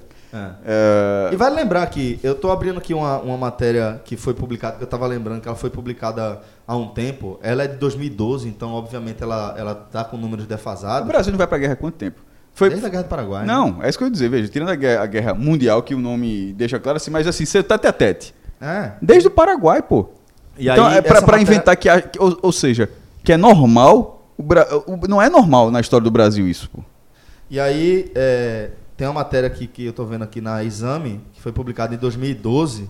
Então, deixando claro, óbvio que ela tá defasada, porém, é, acho pouquíssimo provável que isso tenha mudado de maneira sensível, vocês vão entender. Que o Exército Brasileiro teria, é, com informações de militares da ativa na época, que o Exército é, teria munição para uma hora de guerra. Sabe? Então, é, é, é de, um, é de, um, de um devaneio tão distante da realidade para uma pessoa que foi. que, tem, que, que, que- ocupa um cargo eletivo. Certo? Então, é um negócio tão distante da realidade que chega a ser assustador. O cara achar que não apenas o Brasil deve entrar em, em- num, num confronto armado com a Venezuela, ou pelo menos fica claro que ele. eh, Tem uma galera que está ansiando por isso, como o Brasil deveria encabeçar. Como se isso não tivesse um custo em dinheiro, em real, em dólares e de vida. Um custo social altíssimo, do qual um país, como seja Venezuela ou Brasil, levará décadas para superar. Além, além do que, é, veja só, a- o governo Maduro tem que cair. Ninguém está discutindo isso. não, isso aqui ninguém discute, não. Ninguém- é, na verdade, deveria ter caído há muitos anos. Ninguém defende aqui. É, é um, um grande erro do PT, inclusive, quando toda vez que Glaze Hoffman abre a boca, ela fala. Ela, é impressionante como ela, como ela fala bobagem a, a- a- a respeito disso. Então, isso. isso isso Inclusive, não é Mujica isso não é- falou uma grande bobagem também. também, mas isso, é nem, eu sei, mas isso nem se discute. O que eu digo, o que eu digo é o seguinte: é, a o que é que acontece com a, com a guerra? Primeiro, a, toda, toda a relação muda. Qual, qual, qual foi a última vez que aconteceu? Porque já tiveram, claro, é, guerras na América, do- na América do Sul. Assim, você vai estar criando uma inimizade com um país que não tem uma história de inimizade com o Brasil. E isso, isso vira, isso, isso começa a passar a ser cultural. Vê a relação, para dar um exemplo, da Argentina com a, com a Inglaterra. Foi, é. foi uma guerra curta. A Argentina levou um pau, é uma loucura do general que foi brigar pra, embora eu acho que as Malvinas seja da Argentina, porque é meio louco de você imaginar que aquilo ali é da, da Grã-Bretanha, mas descobriu o mundo, esse mundo, aquela coisa toda, e no final foi, foram dispu- disputar na bala e perdeu. Meu irmão, a- a a- um jogo de Copa do Mundo, pra ter ideia, até porque foi pouquíssimo tempo depois, virou um orgulho da Argentina, como se a Argentina tivesse devolvido a, po- a porrada da guerra de ter vencido a, Inglaterra daquele, daquela forma, como eliminou a Inglaterra em 98. Para um jogador argentino jogar na Liga. Na Premier League demorou, eu não sei se foi o primeiro foi Verón, mas eu lembro demais quando o Verón foi jogar acho que no Manchester United. Isso, isso ainda era pauta. Então essa relação existe. Os caras cantam a- a- aquela é, já ouvi, já ouvi, é que não salta. És um inglês que eles. Que, já, é uma música que a gente. Quem, quem não salta, quem não pula, é o inglês. Você faz parte da. Virou, virou cultural é desse grau de inimizade. E a gente tá falando, é claro, da Inglaterra, que toda uma relação é muito até mais fácil você ter inimizade da Inglaterra com uma potência desse tamanho. Mas. Aí você vai criar algo com quem você não tem absolutamente Com nada. você tem fronteira, pô. Não, mas, ou seja, com quem você é irmão. Isso, é isso.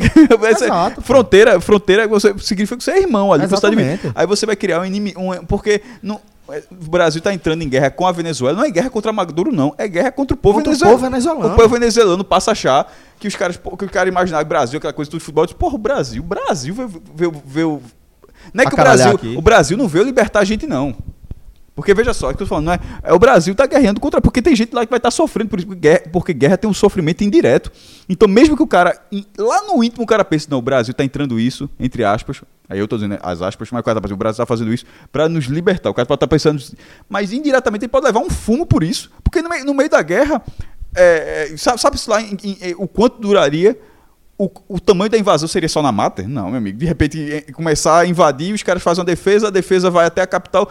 Sabe, sabe até onde vai? Guerra não tem limite. E, a e não tem limite, não é só não ter limite em relação a território, não. A galera tá achando que é assim, não, beleza, é, vou, vou aqui numa guerra contra a Venezuela e pronto, a guerra vai ser nós dois. Velho, a, Vene- a Venezuela tá recebendo cargueiro russo, certo? Carregado de mercenário, que até é, é uma linha de mercenário que ela é até é, meio extraoficial. Isso, um cargueiro russo com toneladas Celso, e toneladas eu não de tô equipamento cogitando- que é muito mais evoluído do que o, a- a- o arsenal brasileiro permite. Mas isso é o Bra- vamos, considerar aí- que o Brasil aí- pudesse fazer a mesma coisa também. Pra ficar, só, só aconteceria de um lado. Eu também imagino que o Brasil pudesse fazer isso também. Mas o que eu. O, Mas eu tô o- falando que do outro lado é Rússia e China. Sim. Sim, mas os Ou Estados Unidos do Brasil. né? Ou seja, então, E, e- e é, é isso que a gente quer, É é, o isso que eu tô bizarro. dizendo. Não, isso é melhor, é? não, pô. Tá entendendo? Não, só que- porque, porque não- não- é, o que eu tô querendo dizer é, a gente tá querendo- realmente querendo chamar uma guerra com potencial de entrar China, Rússia e Estados Unidos pra, pra trocar bomba e trocar tiro Claro. aqui no nosso É- quintal. esse é o absurdo. É isso que eu tô dizendo. Tendo a Não tô dizendo, possibilidade ah, não, de aí o derrota, Brasil inclusive. Perderia. Não, não é isso que eu tô Tem. dizendo, não. Tem possibilidade de Tem perder. muita possibilidade. Tem possibilidade de perder. e é Mas o o Venezuela tá já tem muita possibilidade de perder sem Tem, Rússia e sem Estados Unidos meio. Sabe um problema Tem. dessa possibilidade de perder?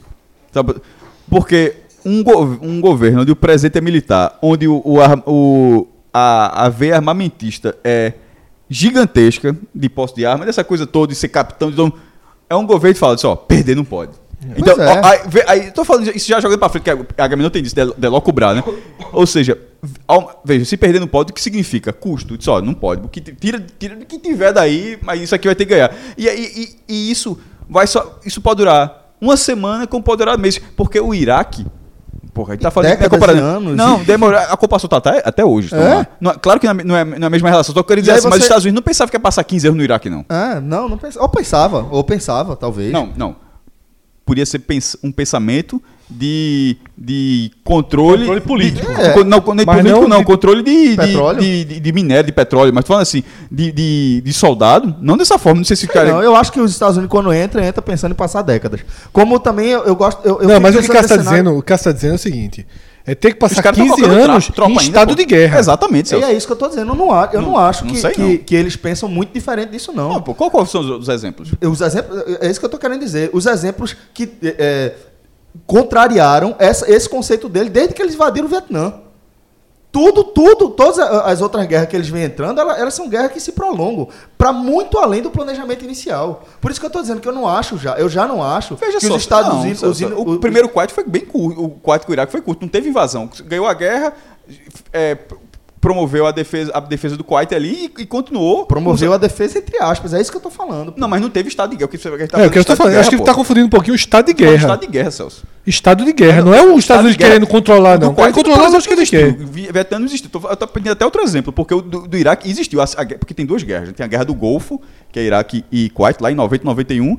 Ou é só 91, não lembro. 91. 91. E tem a, a do Iraque, que é dois anos depois da- do atentado, do, do, do World Trade Center. Essa guerra, os militares americanos continuam lá trocando bala ainda, meu irmão. Afeganistão. Então, é.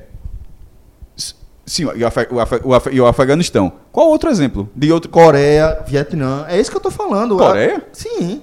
A Guerra das Coreias, os Estados Unidos se, se mete e, e permanece por muito tempo. E é isso que eu tô falando, pô. É, eu não acho que é, que é casual que os Estados Unidos entram cá e não, eu vou aqui passar um mês, trocar tiro aqui, devolver a liberdade para a população e de, vou sair. De, vo- de novo, a gente está dizendo, não é devolver a liberdade à população. É assim, o que Cássio pontuou é não ter que estar trocando tiro por 20 Por anos. 20 anos, pô. Achar que vai ganhar, Coreia, controlar e fica lá, Coreia. controlando. Isso não acontece na acho que Coreia, não. Achar Não que eles vão ficar lá Coreia, controlando, eles acham que vão ficar controlando. Eles querem ficar A guerra 20 da Coreia durou controlando. 3 anos, pô. Se eu não me engano, é 63, 63 66. Posso estar enganado aqui, falando de cabeça. É, e, e a do Iraque, pode dizer assim, ganhou a guerra, matou Saddam, mas assim, os caras continuam, continuam lá nesse estado. Eu só tô falando desse estado, não tô falando de ocupação.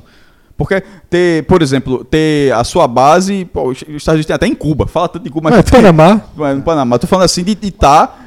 De, de- dos caras tá andando na rua. E pra além disso, faz uma além operação. disso, eu, eu sempre, tipo, quando eu vejo esse cenário, aí você, você imagina, uma guerra entre, é, esta- entre o Brasil e a Venezuela seria travada principalmente ali na região da floresta amazônica. E aí, é, com, com esses players, China, Rússia e Estados Unidos, eventualmente, é, estando metidos, eventualmente não, que estariam metidos. Sim. Se China e Rússia entrar, os Estados. Unidos entram. É, não, a Rússia já tá. Isso não vai acontecer. Mas se acontecesse, aí É. você imagina, certo? É mais fácil Esses deixar três Brasil e players Venezuela dentro se- da Amazônia. resolverem. Quando é que uma galera dessa devolve a Amazônia? Não, veja só. Não, pô, é um trecho. É, pô, é um trecho. É um trecho. É. Eu acho que tá, eu tá acho também um assim, a divagação, de uma divagação, essa guerra não vai acontecer. É, eu também. velho, No fim das contas, eu acho que a guerra Rússia, não vai Estados acontecer. Unidos e, e China Não vão brigar por vão brigar Brasil por causa da e- Venezuela. E, Brasil e Venezuela. com um governo que já tá por um palito.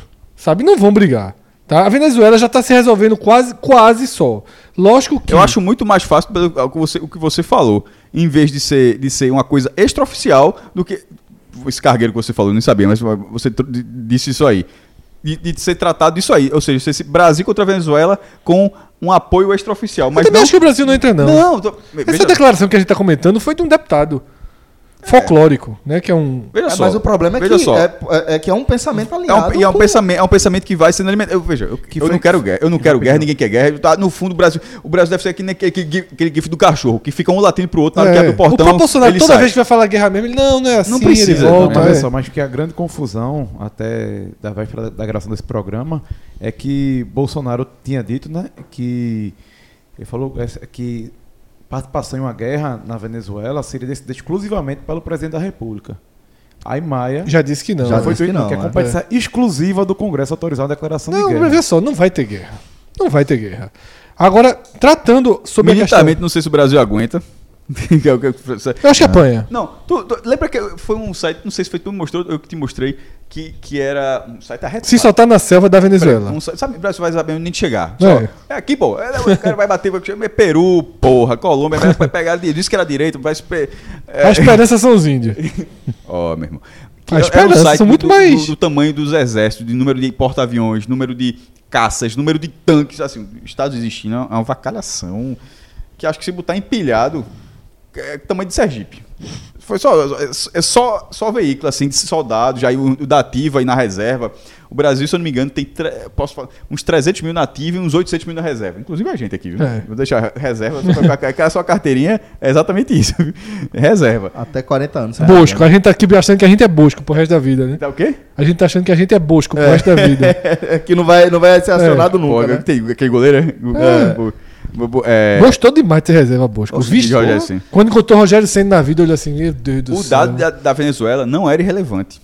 E, e- e- e- tem esse problema. Se o dado da Venezuela não é relevante, vamos supor que ele seja comparável ao do Brasil, a partir desse site, certo? A Venezuela é óbvio que já está concentrado, o do Brasil não está concentrado. Se a guerra é na Venezuela, como que caralho o Brasil vai chegar lá, meu irmão? Pra- Tá entendendo como é, que- como é que as forças, as forças Armadas do Brasil vão chegar num nível com o que o Brasil tem? Não, Sem sem falar apoio. que se a turma for, o mosquito da dengue vão ficar solto aqui. Que Aí é- vai que é que quem a turma- do carneiro. Aí, sabe, vai É. dar vacilo, né? É. Disse, ó, meu irmão, vai abrir o caminho pra turma, né? Pra, pra, É, pra bandido. Porque o exército tem enfrentado fortemente o, Como? mosqui- o mosquito da dengue, né? É, é uma das, das Não, mas vai ter isso missões. não. Bra- Venezuela começou a ganhar no futebol agora, vai tá virando adversário de verdade. Vem pra Copa América. Hã? Vem pra Copa América. pronto, pense num negócio. A- na Copa de 38, na Copa de, de 38, a, a, 34 e 38, a Copa do Mundo ela foi feita com mata-mata. Não tinha grupos não, as duas Copas já come, 16 times começando das oitavas, quarta, semifinal e final. Na Copa de 38, se eu não me engano, o jogo era é, Alemanha e Áustria, certo? Uhum. ou era Alemanha e Polônia, acho que era Áustria. A Alemanha anexou, assim, a Áustria, um pouco antes da Copa. Certo? Anexou. Sim. Tava lá o sorteio. Como é que resolve? Vai, que nem no tênis. Passou de fase direto. Foi mesmo, foi.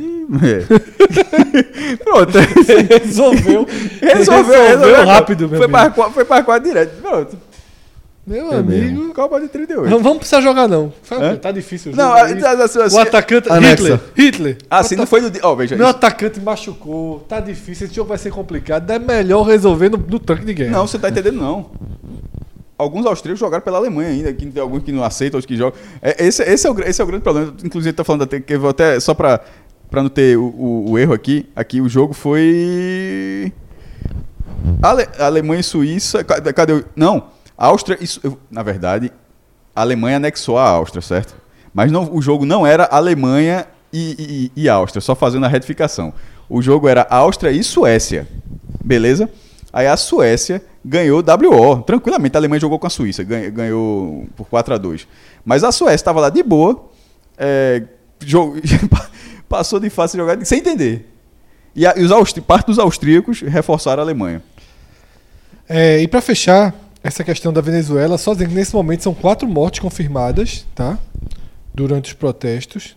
Eram duas e acabaram de ser confirmadas mais, mais duas. Um protesto que não teve a força popular que se imaginava, por ter tido uma repressão é, é, Quantos militar. mortos? Quatro, tenho aqui. Pra você ver como o nível de violência, a gente é tão acostumado com o nível de violência. A gente grava no Recife, não sei se você está ouvindo em São Paulo, Rio, Canadá, qualquer for, mas a gente grava no Recife. No Grande Recife, diariamente, 10 pessoas são assassinadas. Isso. Meu irmão. Todo, Não, mas- mas todo, esse contexto- todo, todos Esse os dias. ele, 10... ele é grave de outra forma, né? Vou Claro que é mais grave ou menos, É. porque ele é, são mortes em confronto com o, Sim, o aparelho sim. estatal. Não, mas se você pegar as violências. Não a que a, violência a bate. polícia daqui não mate, não faça isso também. 10, to... não, não é a polícia que mata, assim, a violência mata, mas com 10 pessoas morrem no, no grande Recife, não no Recife, no grande Recife, todos os É, dias. e assim. Isso é uma guerra, pô. É, e o fundamental é que essas pessoas que morreram, por exemplo, dois menores, não estavam né, no ato de guerra, estavam no ato de protesto. Ainda que fosse um protesto com Algum Com- nível de tensão, né? um nível de tensão Inclusive, alto. em protesto, E- assista a Roma, viu? É, e é muito. E é muito emblemático é, como o povo sul-americano é um povo muito mais quieto, né? E reage de forma muito diferente a isso. É, na Ucrânia, quando aconteceram esses protestos, é, eles tinham sido gigantescos. Aí o presidente aumentou a força né, militar, matou uma pessoa. Isso. No outro dia foi A população inteira. uma multidão na rua. Matou cinco. Fred, aquela- você aquele negócio de homicida, pô, colocou que- todo no, meio, no mesmo balaio de forma injusta. Os argentinos, não, os argentinos, eles são... eles- É, os só, argentinos talvez tenham na, Em Buenos é. Aires se protesta todos os dias na frente da Casa Rosada. Todos os dias. Inclusive, inclusive tem de forma permanente uma grade Sim. que é como se fosse a área do protesto. Pra cá porque eu simplesmente todos os dias tem protesto na Praça de Maio. Na Praça de Maio, se eu não me engano, Sim. na frente da Casa Rosada. Eu acho, eu acho que o que você falou é o cenário geral da América do Sul. Mas eu acho que os argentinos, sobretudo o, o- o de Buenos, os de Buenos Aires, porque a Argentina é, grande, é um país grande também, eles têm uma relação Eles têm, eles, pa- aparentemente tem. não- Aparentemente é. tem. Porque a reação deles com o o governo 30 militar de é muito maio, diferente o do 30 nosso. de, o 30 de abril foi violento na Venezuela. Se esperava um acirramento no 1 de maio e o 1 de maio veio mais brando, ou seja, as pessoas tiveram medo e ficaram em casa, né? Pois é. E o medo é uma característica mais marcante mesmo. Quem tem, aqui. tem medo, né, jovem? É. E aí a bobagem que eu falei que Mujica é, Dos tanques, né? é, disse que é, não, se tiver tanque, você tenta não ficar na frente do tanque. É assim, pra quem é tão endeusado como um, um- um líder de Mujica, esquerda. eu, já, eu já comentei aqui brincando algumas vezes e, e as pessoas não levam muito a sério. Mujica é tido meio como um cara de direita. Pro padrão da esquerda do Uruguai. Ele é um cara que tem algumas visões assim. é, As visões. Mas são visões. É, E são- estilo maduro, né? É. Que, que assim vai.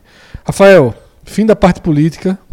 Tem algum Google, mesmo o Google Já Trends tô- foi tão Já tô pronto. é essa linha temporal do Google Trends aí que A gente tá. A gente já tá. falou- a gente conseguiu falar de 10 porque começou Não. com o Não, oitavo. a Já- gente tá indo pro sexto, mas o quarto e o primeiro já foram revelados. linha temporal. Kate Middleton, O que é que tem a, a princesa? Princesa. não sabe não? Grávida de não. novo? Aí você me decepcionou monstruosamente É, eu, agora. eu trabalho na área do, do antigo ego. A internacional sou meio fraco. As Europa. As Europa eu sou fraco. Qual, é- qual que é que? Rolou um boato que a com- casa caiu. Oxe, a casa caiu. do, não lado, dormi- do lado de quem? do lado dela. Não, ela levou. um- Foi traída e nem dormiu em casa numa noite. Já estaria puxando separação, mas não houve um avanço nisso. Então foi muito buscado. Os tabloides ingleses trouxeram que, Os tabloides ingleses sendo tabloides ingleses, né? que teve sofá já. Rapaz, Foi. Tem sofá não. Tem cômodo demais, velho. é de. É como demais. É. A quantidade de mansão que tem pro cara escolher Mas é, é hereditário, né? é foda, É. pô. É Meu Bruno. irmão, um negócio assim é. É o mal, velho. Esse cara tem a vida 25 horas por dia vigiada, meu irmão. Em algum, não, supondo que tenha acontecido. Em que momento esse cara disse, é agora que eu vou. Agora é assim, dá, por- né? Agora dá. É assim porque. E, fo- e- e fora o fato de que. É, das princesas lá do, da Grã-Bretanha, essa é bem bonita. Agora são três mortes, tá? Que normalmente são recorrentes aqui no, no Mas é um Google tópico Trends. só. Não, é o quinto, o terceiro e o segundo lugar. Ah, tá. São mortes bem, bem diferentes. A primeira buscada foi o quinto na, na- nas buscas gerais. Thales Cota, Quem? né, que foi o modelo morto do, na São Paulo Fashion Week, desfilando, né? Foi, passou mal. Cacete, Ah, porra. Um mal súbito. No- na passarela, o cara. Na passarela. Ah. Caralho. E por algum momento se achou que era performance. Sério? Sério. É, não- fica parecendo com algum problema cardiológico aí, né? E, e realmente parada, um infarto assim, quando principalmente em pessoas mais novas, ele costuma ser mais fulminante ainda. E já que tu tocasse nesse assunto, essa semana tá cacete. Essa questão de. de, de Cacilhas, não foi? é, Cacilhas. O Foi general- muito buscado também. O general manager, manager do, do Boston Celtics, o Danny Ainge também, passou uma nota uma terça-feira, também teve um, um, um- um infarto. Rapaz. Cuidar da saúde, galera. É. Vamos cuidar da saúde. Aí aconteceram algumas coisas em torno dessa, dessa morte dele. Primeiro, é, ele é vegetariano e tal, e tentou se. se uma primeira corrente aí. Colar, fazer dizer que ele estava passando mal, né, um pouco alimentado, mas já foi derrubado que ele se alimentou, inclusive antes de, de, de entrar na passarela. A segunda polêmica que isso aí criou foi que o desfile continuou. A noite continuou. Ele morreu na passarela, chegou a notícia que ele morreu, mas não foi suspensa Caralho. a noite de desfiles. A organização disse que passou para as marcas e as marcas optaram por seguir a noite. Antes de cada desfile foi feito um minuto de silêncio. E o terceiro é que justamente estão tentando entender o que é que teria acontecido com ele. E entre as opções que estão sendo, que estão sendo levantadas, é de fato uma doença congênita, ou ter tido um, um ataque de epilepsia ali. Caralho, velho. É o que tá, é o que tá sendo mais debatido nesse momento. Vim tanta areia andei Da lua cheia eu sei Uma saudade imensa Vagando em verso eu vim Vestido de cetim Na mão direita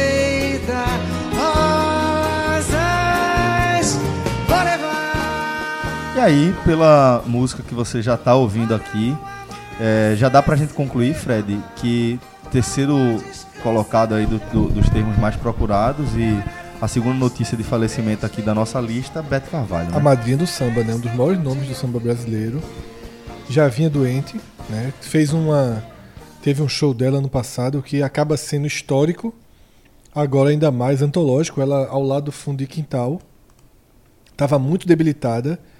Era um show de 40 anos, né? Uma celebração do fundo de quintal. Ela cantou deitada no palco, né? Ela entrou numa cama e cantou deitada porque estava sem condições, mas muito nova, né? Tem 76 anos, se não me engano. E botafoguense, um dos maiores nomes da história do nosso samba, e acaba partindo, né? Eu não, não cheguei a conhecer muito da, da obra de Beto Carvalho, é, mas acaba que algumas notícias vão chegando pra gente quando acontecem eventos assim do tipo. E vi muita gente tratando ela como uma, uma artista que meio que salvou o samba, que, que deu uma, uma re- renovação necessária para para o, o, o setor, né? Que, Se João tivesse aqui, ia ter uma palhinha agora, né? Com certeza. Ia ter uma palhinha. Com certeza. Rafa, Por sinal. Puxou o microfone aí. É, achei eu que também vinha. achei que vinha. eu achei que vinha. Não, ontem. Você foi pro Tardezinha, você trabalha com trabalho, mas é, ontem, por sinal, a gente às vezes não, não tem noção de quantas músicas Beto Carvalho tem, da importância dela, por ser mais antiga, o pessoal mais novo, tá na geração aí, Tiaguinho, Exalta Samba, o que for. Manda um aí, Rafa. Não, mano, não, não canto não. Você Até que porque ela foi canto, muito não. intérprete também, né? Justamente. Ela é mais, basicamente uma intérprete. E passei ontem, li algumas histórias de, de Beto Carvalho no Twitter. Tem uma, uma, uma sequência aí que o. Não vou lembrar agora o nome do cara no Twitter, acho que foi Elton Ponce que retweetou. Que contando a relação de Beto com o futebol, que ela apadrinhou uma pelada. Que nessa pelada. Bota fogo nela, né? É, que nessa pelada é, rolou uma adaptação do banjo pro, pro samba, que ela Uhum. participou disso, enfim. E ontem liguei minha caixinha, tenho mania de estar cozinhando com a caixinha de som li- ligada. E Daniela, a gente almoçou, é, fiz o almoço, a gente almoçou, descansei ouvindo Beto Carvalho o dia todo ontem. E tem música, muita música boa. Você que tá aí no seu aplicativo aí de, de podcast do que for. No Spotify, se tiver, por exemplo, que é onde boa parte tá ouvindo a gente. Depois bota aí Beto Carvalho, dá o play, deixa rolar, que tem muita coisa boa. E fechando, né, como o segundo termo mais procurado, abaixo apenas de Thanos, e abaixo também do Dia do Trabalho, mas tinha um dúvida do Dia do Trabalho, a gente já sabe quando isso acontece, é, vira milhões e milhões e milhões, né? Caroline Bittencourt, né, que a modelo, Que morte, né, velho? é, Que- caiu caralho. do barco, né? Durante uma tempestade? Isso. O corpo foi encontrado primeiro. Enquanto a gente gravava o Agamenon passado, ela estava desaparecida. E acaba o corpo foi localizado e inclusive o marido dela, né, Jorge Sestini, vai ter que explicar à polícia nos próximos dias por que ela caiu, o que é que aconteceu. Sob que circunstância, né? Isso. Bom, galera, nessa quinta-feira que a gente tá gravando o Agamenon, lembrando que o dia de gravação oficial do Agamenon é na quarta-feira, e lembrando também, aproveitando o gancho, já que nosso querido Rafael Brasileiro tá aqui, por favor, você que acompanha o Agamenon, assine o feed do programa, ele tem um feed próprio, que acabou se enfraquecendo por conta do hiato, do, do, da- do tempo de geladeira que o Agamenon voltou, e pra requentagem trouxe ele de Ave volta. sangria dos podcasts. Ave sangria dos podcasts.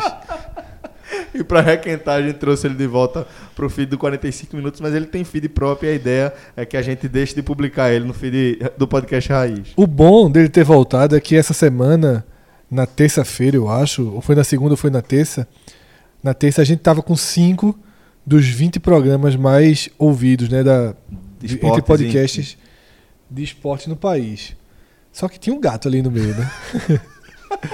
Agora o Menon tava top Night. 10 ali, trincado. Jogo, jogo, jogo, jogo, jogo. Agora, mas é um telecast. jogo, jogo, jogo. Agora menor. Jogo, jogo, jogo, jogo, jogo. Não, e pra tudo, é, o Agote, é, quando a gente tweetou o Raiz na segunda-feira, era só, cadê o Agote? Cadê, Cadê o Agote? Cadê o Foi Agote? Eu Eu "Meu mandei, foram, eu, eu fiz o scout. Foram nove mensagens com oito pedindo o Agote Menon. Meu irmão, A- alô, João Grilo. Estatística pra tuitada, meu. Não, mas eu comentei no grupo que foi o que me chamou a atenção, que eu fui, tinha nove mensagens, oito era pe- pe- é, pedindo o Agote Menon. Eu tô dizendo pra Porque tava tu. atrasado Eu mesmo. tô falando pra você. A turma realmente entrou no gosto. Então, assim, o Agamenon. E quando acabar, hein?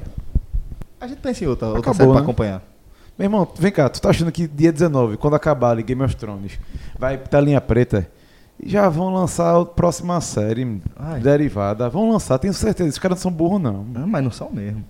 Então, assim, é, o Agamenon, dia de gravação oficial na quarta-feira. Estamos gravando nessa quinta porque foi dia de trabalhador. A turma resolveu dar um- uma pausa aí na, na correria. É, e justamente nesta quinta-feira está completando uma semana da- do lançamento do Clube 45, que é um clube de vantagens e que, acima de tudo, se viu para estreitar ainda mais a relação que a gente tem com vocês, nossos ouvintes, com nossa audiência. É, e vale ratificar, é, é, vale repetir aqui a importância da colaboração de vocês, né, para que a gente possa se dedicar cada vez mais ao 45 minutos e tudo que é, esse projeto que o Solar hoje já é mais é, ele, ele possa de fato alcançar toda, todo o potencial que a gente tem convicção de que ele pode, pode alcançar. Né? Então fica o convite para você, acesse nossa landing page lá no Apoia-se, é apoia.se barra podcast 45, tá? apoia.se barra podcast 45, escolha uma das categorias, é, você pode receber newsletter com o resumo das informações que entram no nosso radar, conteúdos exclusivos, é, divulgação de produtos em primeira mão, lançamento de, de enfim, é, as, as novidades a gente sempre lança em, primeiro, em primeira mão lá no grupo, né? Deixa a galera é, largar na frente, né? É, pra- avisando que a reunião do conselho já está sendo organizada, viu? A Bem primeira. importante. Quando Galera da, completar, do- da categoria gigante, né? é, quando completar três meses, vai ter o anúncio da, da primeira reunião. Fiquem ligados. Vou aproveitar, certo? Para reforçar uma mensagem importante aqui para a galera que já está no grupo do Clube 45 lá no WhatsApp. Leiam as regrinhas, tá? Vamos tentar acompanhar, seguir as regras de maneira é, mais disciplinada, principalmente no que diz respeito é, às interações quando tá rolando, quando estiverem rolando os jogos que a gente, que, que a gente cobre, tá? Quando estiver rolando esse jogo que a gente cobre, deixar lá o assunto sendo aqueles jogos, porque como a interação é muito nervosa, acaba que fica difícil para quem quer acompanhar informações, comentários específicos sobre o que está passando na televisão naquele momento, acompanhar, fica meio perdido. Então, reforçando, galera, quando tiver rolando o jogo, vamos se restringir, é, restringir o comentário e as interações no grupo para o jogo que está no nosso radar, né? Celso, inclusive o clube também tem participação direta na definição da pauta. Opa, olha aí. Nesse Já programa hoje, aqui, né? o top 10 e o confronto direto foram sugeridos dentro do grupo. Olha aí. Participação de pauta. Conforme a gente tinha prometido, a galera achou que podia não vingar, mas pode ter certeza. A opinião de vocês é de uma relevância absurda pra gente. Daqui a pouco a gente chega top 10 e confronto direto. Deixa eu até mandar um abraço aqui, que hoje, hoje, hoje mesmo, durante a gravação, já temos três apoios. Gustavo Brainer Carvalho, Felipe Figueira e Vitor Buarco Guzmão. Um abraço aí, a turma abraça. Essa galera abraçou a gente aqui no dia 2 de maio.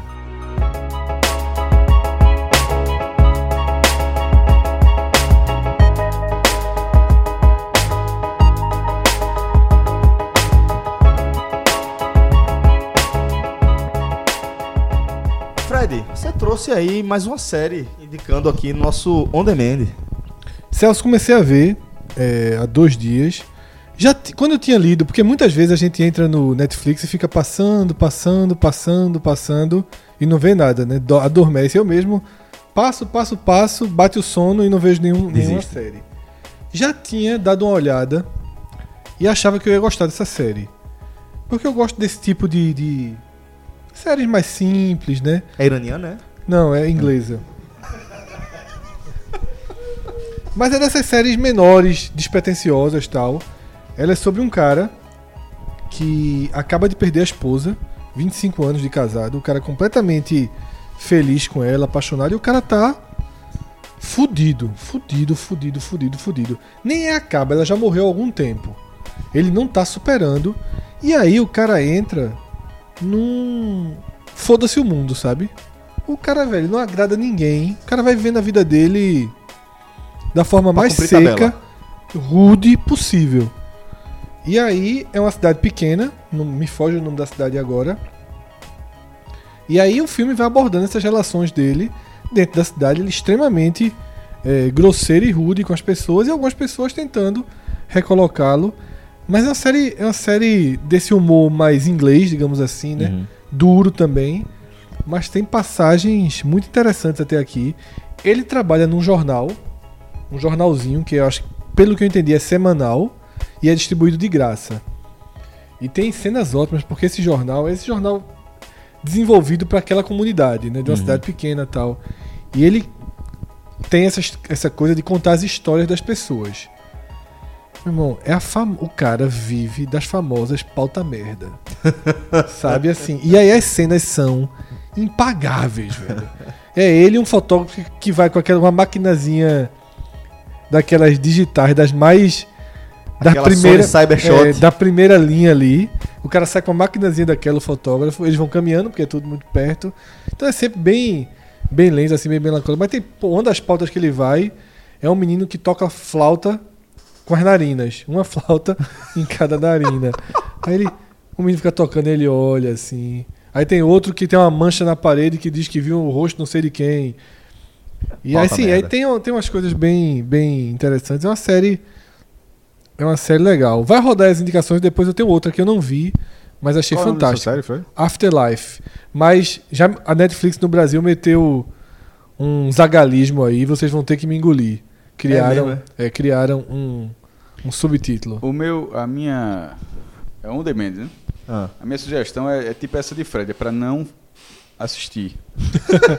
Assim, Como é que é, bicho? não? Não assisti. Não, assim, porque isso que a- o Fred. Não é ele- Sonic, não, né? Não, o que, não, não. o que o Fred, ele, ele- ele falou, da forma como o Fred falou, assim, a gente- eu tô no mesmo espírito.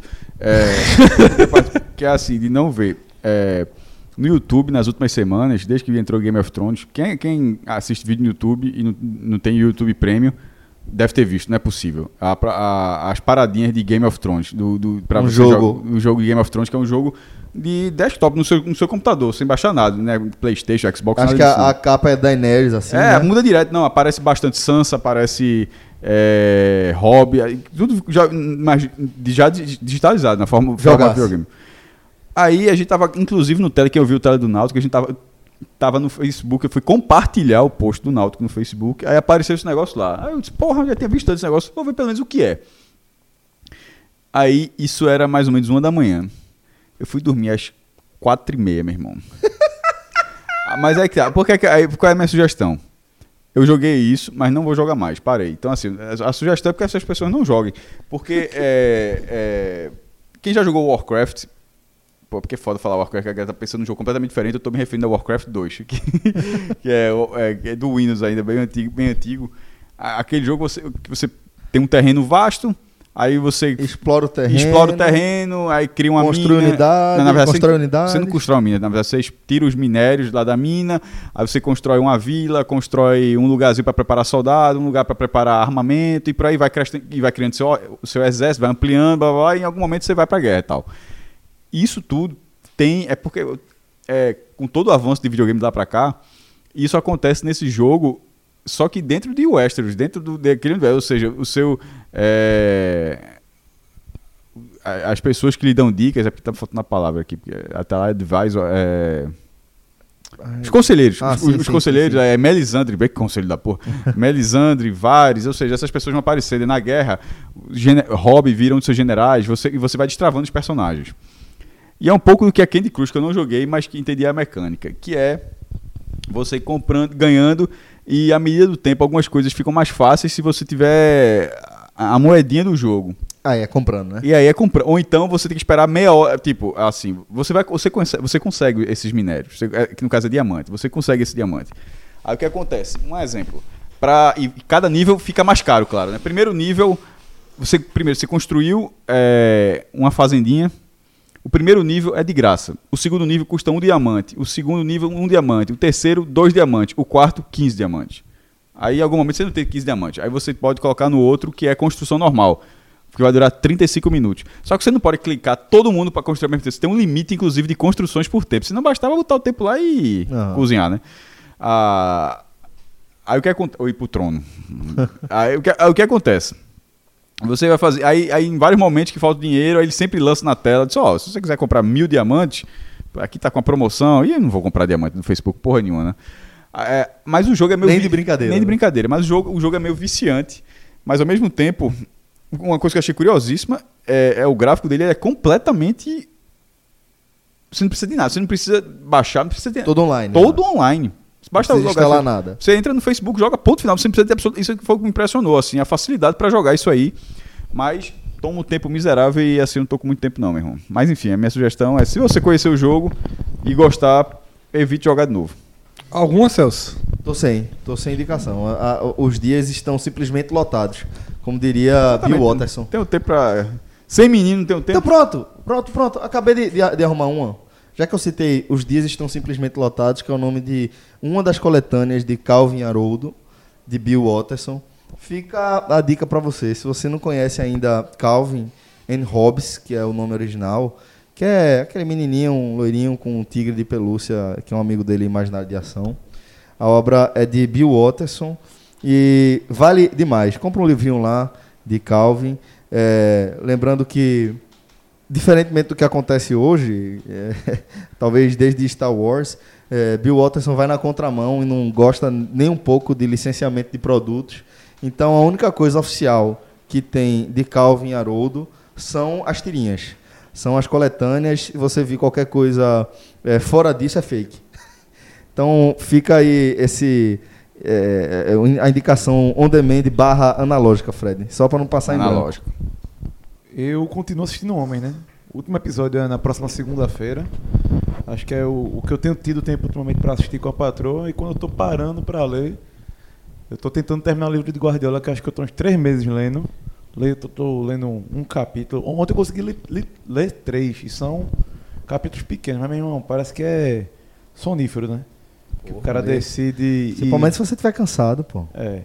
E meus podcasts não tenho mudado muito não. Ouço muito podcast de esporte. Agora, a informação aleatória, até tuitei ontem. Escutando o correspondente. Toda terça-feira eu escuto. Escutei on- é, na, foi na terça não, na quarta. Meu irmão, é, o zagueirão lá, holandês do Liverpool, Van Dijk, jogou com um brasileiro que eu não vou lembrar o nome agora. É fã de asa de águia e esqueleto com banana. Deve ser baiano, né? Como? Meu irmão, não, não sei. Eu sei que ele é fã. E aí acontece, meu irmão. Aí eu botei isso ali, o Lucas Lesive do, do Globoesporte.com veio e falou: Meu irmão, ele tem noção de que isso é caso de guerra. Que o cara tem que escolher, né? Ou asa de água ou esqueleto com banana. É mesmo, é. Oxe, antigamente tinha isso, pô. Eu achava que a pessoa podia gostar bem dos dois. O Lucas Lesive perguntou: E tu? Eu falei: Não, tô fechado com asa. Ele, peraí, pô, do vai massa, mas. Bel é melhor. Eu falei: Tá vendo? Começou. Fred, você tem mais uma indicação aí pra gente. Tem mais, eu não, não, não assisti ainda, mas soube ontem e dei uma pesquisada e achei extremamente, extremamente interessante. É um perfil no Instagram, Eva Stories, tá? É um projeto israelense, tal, um empresário do ramo da tecnologia, Mati Kovac e a filha dele, Maia, tá? Eles estão produzindo isso juntos. E esse Eva Stories é o seguinte: nos stories da menina, eles estão fazendo um filme em que ela vive como se estivesse em 1944, na cidade eh, que hoje é Bucareste, capital da, da Hungria, ou capital da Romênia, e mostra a invasão nazista naquela época. E a menina filmando como se fosse hoje, certo? Então há uma interpretação na cidade, é é um filme, certo? Mas um filme na tela vertical, desenvolvido para os stories, colocado pedaços a cada dia. E o filme foi lançado oficialmente essa semana, porque é, marca o dia. Um dia especial, que eu tô, tá me fugindo aqui o nome. Mas é um projeto grande, com outdoor na, na, nas cidades. O primeiro-ministro israelense, ele indicou que as pessoas assistam. Então é um projeto até pela linguagem, sabe? Independentemente do Acho muito conteúdo. interessante, Fred. É um Fiquei filme- até com uma dúvida. É, por exemplo, se eu, eu perdi, obviamente, o fio da meada. Não tinha ouvido falar nessa. Tá nos destaques. Pronto, era isso que eu queria saber. São 70 vídeos curtos. Nos tá. destaques, né? Entendi. São set... o Que ótima filme, ideia, velho. o filme tem 70, são 70 stories. Ótima ideia. Ótima É ideia. muito boa ideia. Ótima Muito ideia. boa ideia. Pra quem quiser procurar, Eve Stories, tá? É exatamente como se existisse Stories em 1944. Certo. Ela na rua, segurando o celular o tempo todo, ela repassando pro mundo o que estava acontecendo em 1944. Muito bom, velho. Espetacular. Muito, muito legal a ideia, né?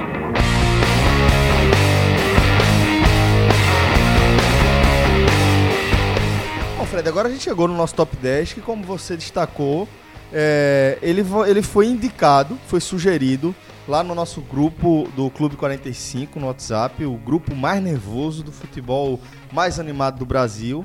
E a gente vai trazer aqui no top 10 os principais momentos, os maiores momentos de nossa carreira. Cada um aqui dos integrantes do 45 Minutos, inclusive João Grilo, que não participou presencialmente aqui dessa gravação, mas que também é, enviou o áudio dele com os dois momentos mais marcantes dele. Somando aqui, a gente vai ter esse top 10. É, quem é que quer começar? Posso começar? Dale. Então pronto, vou começar.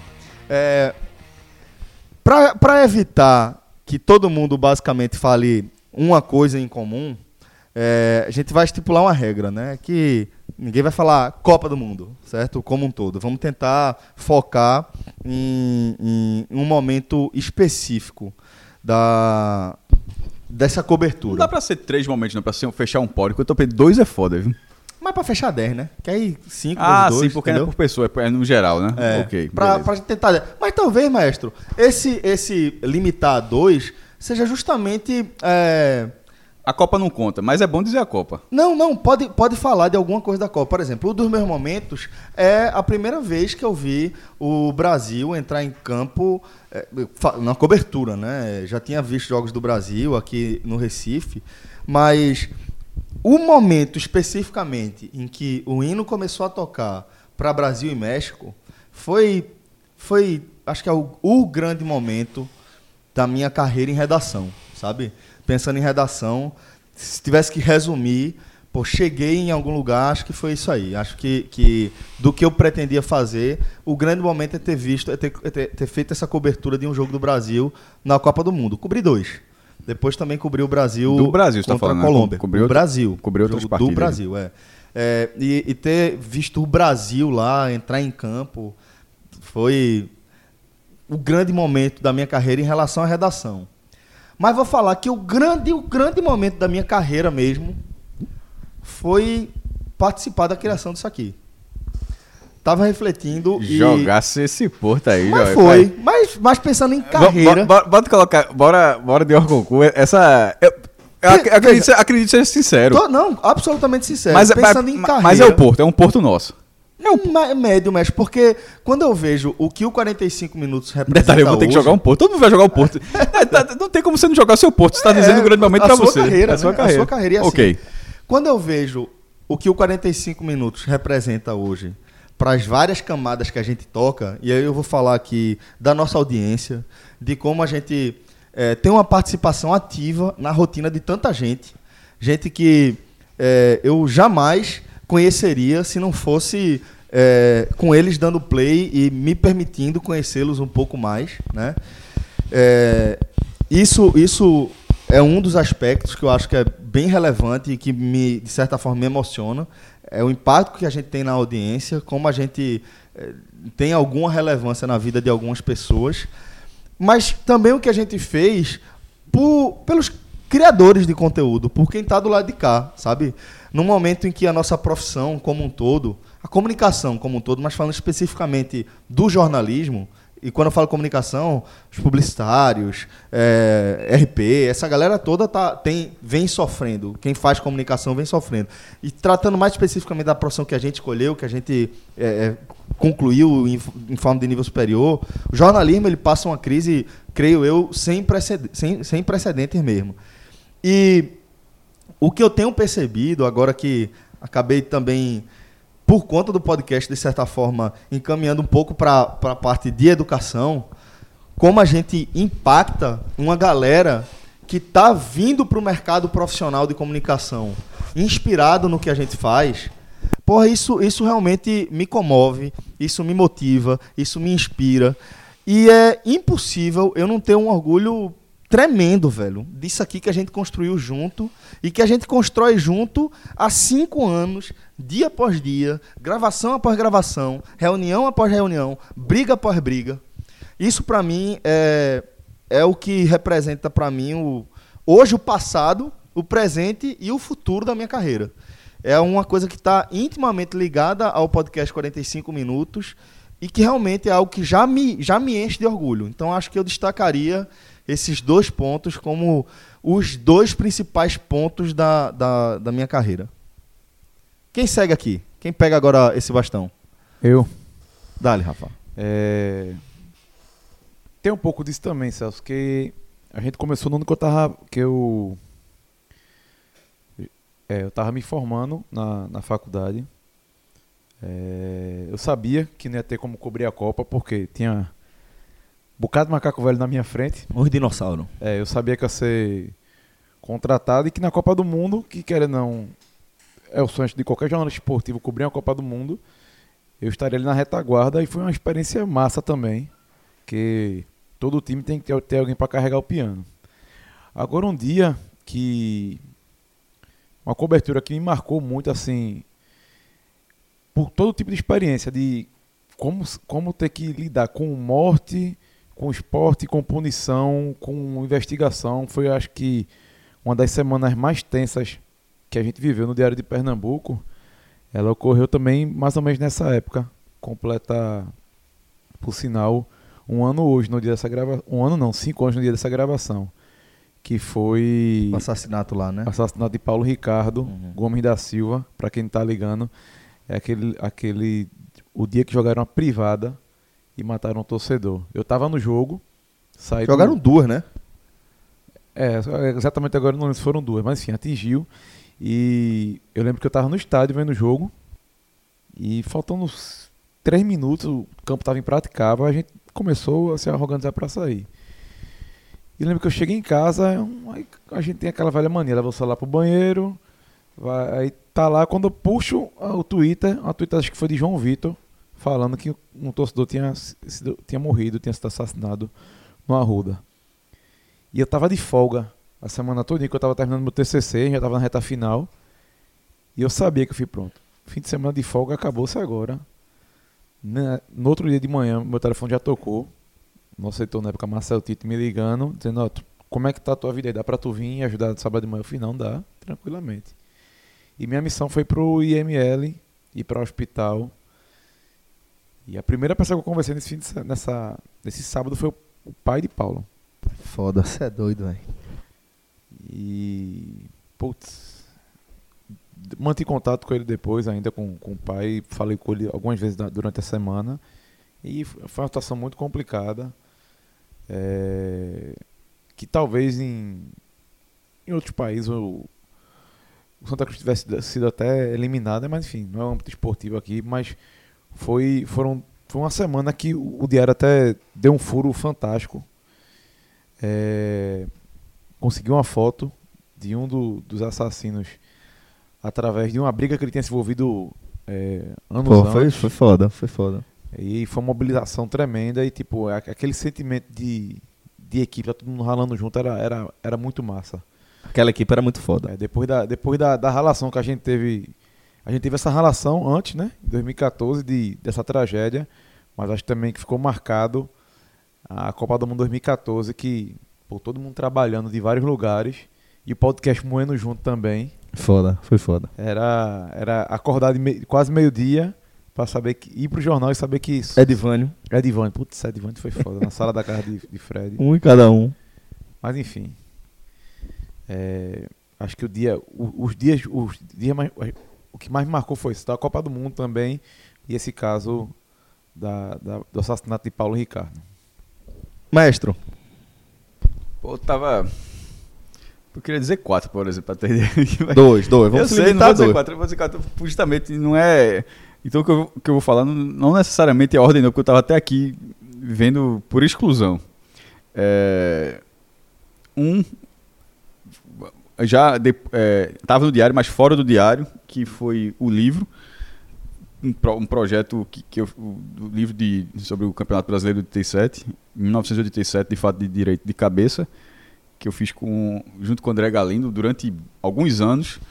E ele acabou de, de ser, ele, ele terminou no ano que terminou o STF, ou seja, bateu e, e justamente que a gente teve que, teve que acelerar, ou seja, bat- não tinha como não ser. A gente estava fazendo alguns anos, aí no ano terminou o STF, disse, ó, o ano é esse, pô, para ser lançado. E, e detalhe, era o trigésimo aniversário da competição, 2017. Mas não é o, lança, o lançamento do livro, o lançamento, assim, porque você simboliza um momento, né? Tanto que vocês, foram simbolizando momentos. O livro é satisfação pessoal, não deu. Acho que muda de vida, não muda de vida. Inclusive eu brincava com o André, o André brincava, disse, vou comprar isso. Tu acha que tu vai mudar de vida? Toda vez que eu falar, isso não vai mudar de vida, não, pô. Tu vai ganhar satisfação pessoal e olha lá. Não vai, tu vai estar pensando Satisfação pessoal é muita coisa. é, mas tu tá, vai trocar o carro, é que vai quitar teu apartamento, es- esqueça. Não é, isso, não, isso não acontece, não. Ah, mas, e o ponto, pra mim, sem dúvida nenhuma, porque eu não tava preparado pra aquilo, foi no lançamento. Aí, meu irmão. Cheio demais a, Não, a, aí- a livraria cultura. Não, pra, pra, pra, pra, segurar, pra segurar a lágrima ali, eu, eu pedi a Deus. Eu pedi, e eu, eu, eu sempre falo. Mas como o André não pediu. Por que é que eu falo isso? Porque, detalhe, acho que minha cadeira, era- será que era do meio ainda? Ou era. Quando eu vi que tava lotado, eu tinha 800. quanto? Não, não, não era 800 pessoas. Acho que é, Era acho que 800 é, pessoas, só tinha mais gente. Era, é isso, tinha gente lá de lotou fora, muita, muita gente lá de fora. A gente não sabia que ia dar aquilo tudo. Que ia encher o ambiente, mas não que ia ficar aquele gente em pé daquela forma, todo mundo comprou o livro, da, da forma como foi. É, e não só tinha torcedor do esporte, inclusive. A, a- a imensa maioria, mas tinha torcedor do Náutico, do Santa. Um, um meu primo que é Flamengo tinha chegado de Singapura a uma hora, o cara tinha pousado no, no Recife, foi direto pra lá.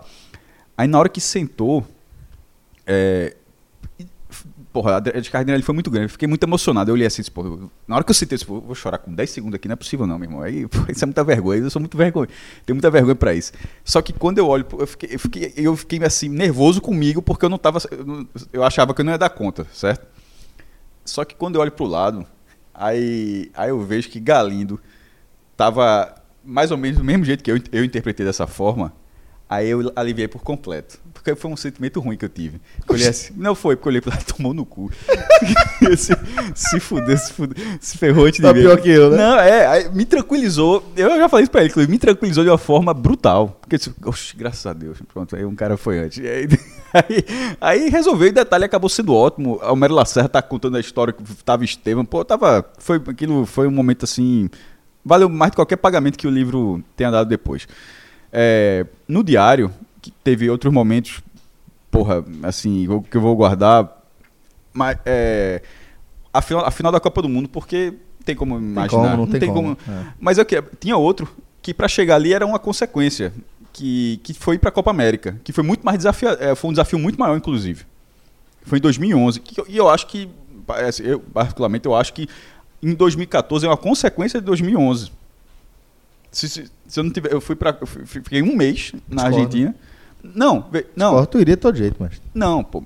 Mas se eu tivesse ido, não tivesse ido bem, não iria. É isso que eu Não, quero dizer. pô, entendi, Sim, entendi, veja, entendi, 2014 é a consequência de 2011. É de primeiro, de ter recebido um voto de confiança em 2011, onde só foi um, e ter ido lá, e a partir daquilo, e também. Posso estar enganado, mas enfim, mas querendo ou não, cronologicamente foi uma consequência. Mas 2014, Ju- detalhe, João estava comigo. Acho difícil que ele não. Ele vai falar ainda, mas acho difícil que ele também não coloque isso, mas ele viu a final. E tinha momento, em tido um momento durante a partida, trabalhando, trabalhei pra cacete naquele dia. Como toda a Copa. Acho que eu fiz, se não me engano, 118 ou foram 120 textos durante a Copa. Eu fui colocando tudo no Word. É, é uma média brutal durante o dia. Mas, até porque tem muito, muita coisa pra fazer mesmo. Mas na final, tem hora que eu ficava besta ali. Disse, Pô, eu tô aqui. Vou mesmo. parar um pouquinho, Não, olhar, olha, né? você como é que eu tô aqui? Eu tô porque, pa- passa, você fala o filme assim todinho, passa um filme demais assim. É, Você, você lá nos bastidores, você entrando no ônibus, Não, pô. você pegando a o credencial. esporro que eu você- levei quando entrei no diário na primeira semana, eu, não- eu nunca contei aqui nem vou. o esporro que eu levei, assim, eu disse, ó, tô, e, e eu, não, eu não tava errado. Mas faz parte da vida você levar esporro. Tá, o, o- o- eu não tava errado, eu tava no lugar errado na hora errada. Mas eu não fiz nada, eu não tava errado, certo? Eu disse, meu irmão, a partir daquilo, eu disse, porra, curiosamente, 10 anos antes, né? Porque eu entrei em 2004 e a Copa em 2014. Eu disse, pô, em 10 anos eu não imaginava nunca que nessa trajetória eu estaria, primeiro, trabalhando em esporte, que é o que eu queria, que eu sempre quis, e, e continuo trabalhando em esporte, que é o que eu gosto, e que estaria cobrindo uma Copa do Mundo. Sendo, naquele momento, só o Diário Pernambuco estava ali, pô. É foda. Detalhe, o Diário estava na primeira final, também no Maracanã em 50. Sa- Pronto, como eu sempre gostei muito de história, eu sempre. É, Hélio Pinto. Eu sempre, é, foi Hélio Pinto, o repórter do Diário de Pernambuco, cobriu a Copa do Mundo, o único do Norte-Nordeste a cobrir no Maracanã. Aí, a partir daquele momento, ficava a história de que o Diário esteve nas duas finais. Que Hélio Pinto esteve na primeira e que Cássio e João tiveram na segunda. Isso é muito doido, tá ligado? Assim, Pois é. tá- aí, enfim, não tem como não, não ser. Tem outros momentos, mas isso aí é foda. Fred Figueroa. Não, agora peraí, agora vai ter que largar o microfone, né? Porque, olha só, o homem tem só o maior prêmio de jornalismo brasileiro. Figueroa, então. Que inevitavelmente é, é, O Esso, acaba né? sendo, é. Porque o Esso, ele, ele resume algumas coisas, né? Ele resume um momento, eu acho, da minha, da minha, da minha trajetória no jornalismo, que é o momento pelo qual eu me interessei em fazer jornalismo. Porque eu não fiz jornalismo esportivo, eu não fiz jornalismo pensando no jornalismo esportivo. Eu fui é, direcionado. Tu nunca foi jornalista esportivo, porra. Fui, porra. Foi? Como não? Tu trabalhou em esporte? Muito, porra. Em editoria? Pelo amor de Deus. Eu não sabia que tu tinha, tu tinha sido de Cara, editoria foi de esporte, colunista, porra. Não, não mas, mas quando ele era colunista é, de esportes, ele era assim, ele só escrevia coluna, ele não era Fred da já- equipe de Fred esporte. já deu plantão, porra. Já, pô, normal. Fecha. Sabia Veja não. só, é, eu entrei no jornalismo por esporte. Ah. Foi, eu não queria inicialmente, mas eu acho que eu até já contei essa história aqui. O diário fazia uns testes tipo vestibular Aham. em do, no, 2000, mais ou menos, 99 e 2000. Eu fiz um com 50 vagas pra um. Fiquei em segundo. Pensa É. na frustração. Foi mais ou, mais ou menos, candidato pra uma vaga, foi né? mais ou menos Fiquei em o meu. segundo, entrei não. Foi mais ou menos o que aconteceu comigo. Aí eu entrei depois, chamaram depois. É, foi mais ou menos o que aconteceu comigo. Eu fiz esse teste. Eu não, só que era assim, você, o teste era longo, tinha viver todas as editorias, esporte e tal. E na frente você colocava sua ordem de preferência. Tipo universidade antigamente. É, eu não fui, Vestibular. é, eu não fui pensando em esporte, mas depois que eu fiz a prova, eu disse, opa, é esporte, né? Foi- onde é que eu fui melhor? esporte, então vamos de esporte. Eu só não sabia meia pergunta das de esporte, que tinha que listar os quatro pernambucanos que tinham ido pro PAN de 97. Pra ficar- é pra É, eu lembrava dois, não lembrava os outros dois. Vou de tipo, praia. Vou lembrar, eu lembrei, tipo, não valia como dois, né? Valia como um só. Papo. Eu lembrei. Mas tem uma, uma turma do iatismo aí que eu esqueci, também não vou lembrar agora. Luiz Cláudio e Ah, não alguém. lembro. É, 97, meu amigo. Não... Pan-Americano, acho que foi o Winnipeg em 97. O Impeg foi 99. É, então, não, talvez tenha sido 99, É então. porque 97 não teve ponto. 95, acho que foi 99. Mar, Mar, Mar del Plata, Pronto, 95, então foi do 99, Winnipeg. Tinha ido quatro pernambucanos. O tempo já passou tanto que o, o Pan-Americano já voltou pra Winnipeg, tá ligado? Vai ser o Winnipeg novo? né? Não, já teve lá pra cá, se eu não me engano. Já teve. Sério? Já. Eu acho que não. Acho que é- tá vivo na tua memória. Mas enfim, Celso, resumindo, eu entrei por esporte. Mas o que me fez fazer jornalismo foi o fato de gostar de escrever, de gostar de contar histórias. Em algum momento, através de esportes, eu fazia esse tipo de trabalho em esporte. O que eu nunca fiz, eu nunca cobri um clube. Isso eu nunca fiz. Ah. Eu nunca fui setorista. Porque mesmo estagiário, eu já fazia esse tipo de matéria. Sempre me pegavam para fazer, faz o perfil de não sei quem, Mais comportamento, né? é, faz o perfil de tal goleiro, o perfil de tal jogador, treinador tal. Eu só era setorista em momentos, ó, o cara faltou hoje, vai lá. Tipo, é, Márcio Cruz tá de folga, vai pro Nunca Náutico. te vi. Nunca te vi cobrindo um treino. Jovem, só fazendo aqui. 99, na verdade, já era a segunda em Winnipeg. Teve 67, aí teve 99 e a recentemente, que foi o que eu acabei confundindo, que também foi no Canadá, foi a de 2015, Toronto. Toronto, é. Então, porque no- na época que tu começou, era a época que eu não fazia esportes mais. Uhum. Eu fiz esportes continuamente até 2004, mais ou menos. Eu comecei no jornalismo em 2005. É, eu tava 100% É. fora. Na verdade, em 2005 eu até voltei pra fazer o, centen- o caderno de centenário do esporte. Esporte, os 100 anos, Uhum. eu fiz alguns textos. É, mas enfim, quando é, ganho o ESSO, é, é aquela meio que reportagem da, uma das reportagem motos, das né? motos, né? Que foi uma, uma reportagem que eu criei a pauta. É, fiz com Juliana Colares, né? Não dava pra fazer só, né? Tá no Convidei Rio uma de pessoa Janeiro, ela hoje, é, trabalhando para com fazer comigo. audiovisual. A gente dividiu o Nordeste em dois. Eu fui pro Norte, ela foi pro Sul, Bahia, né? Sergipe, Alagoas. Acho que ela fez Piauí também, eu não fiz Piauí. Eu fiz Pernambuco pra cima, a gente foi em todos os estados do Nordeste. É, tratar a a e ela também era quem cobria saúde no diário na época. E, e vocês trataram a- as mortes vinculadas ao uso de moto como transporte público como um problema de saúde, É, não foi? As motos e os, as mortes e os ferimentos, né? Foi assim, Aham. foi apresentar a, mo- a moto como a maior epidemia do Nordeste. Uhum. Né? E aquilo ali acho que era 2010, 2009, 2010. Acho e de fato 2011. era gigantesco o, o, o número de mortes, os hospitais. Pra você ter ideia, em São Luís tem duas restaurações, digamos assim. É o Socorrão 1 e o Socorrão 2. Um deles é apenas Pra moto. para moto. O outro é para tudo. Para todas as outras doenças, Foda. tiro, bala, o que for. E Um- representa um impacto violento, né? Exatamente, absoluto. Então, a construção dessa matéria foi, foi muito importante e teve algo que para mim é o que é definitivo. Quando eu volto com as, as reportagens, por eu já ter alguma experiência e tal, eu não dividi muito com os editores executivos, que eles editavam mais esses cadernos. Quando eu apresentei, eu já apresentei o negócio pronto.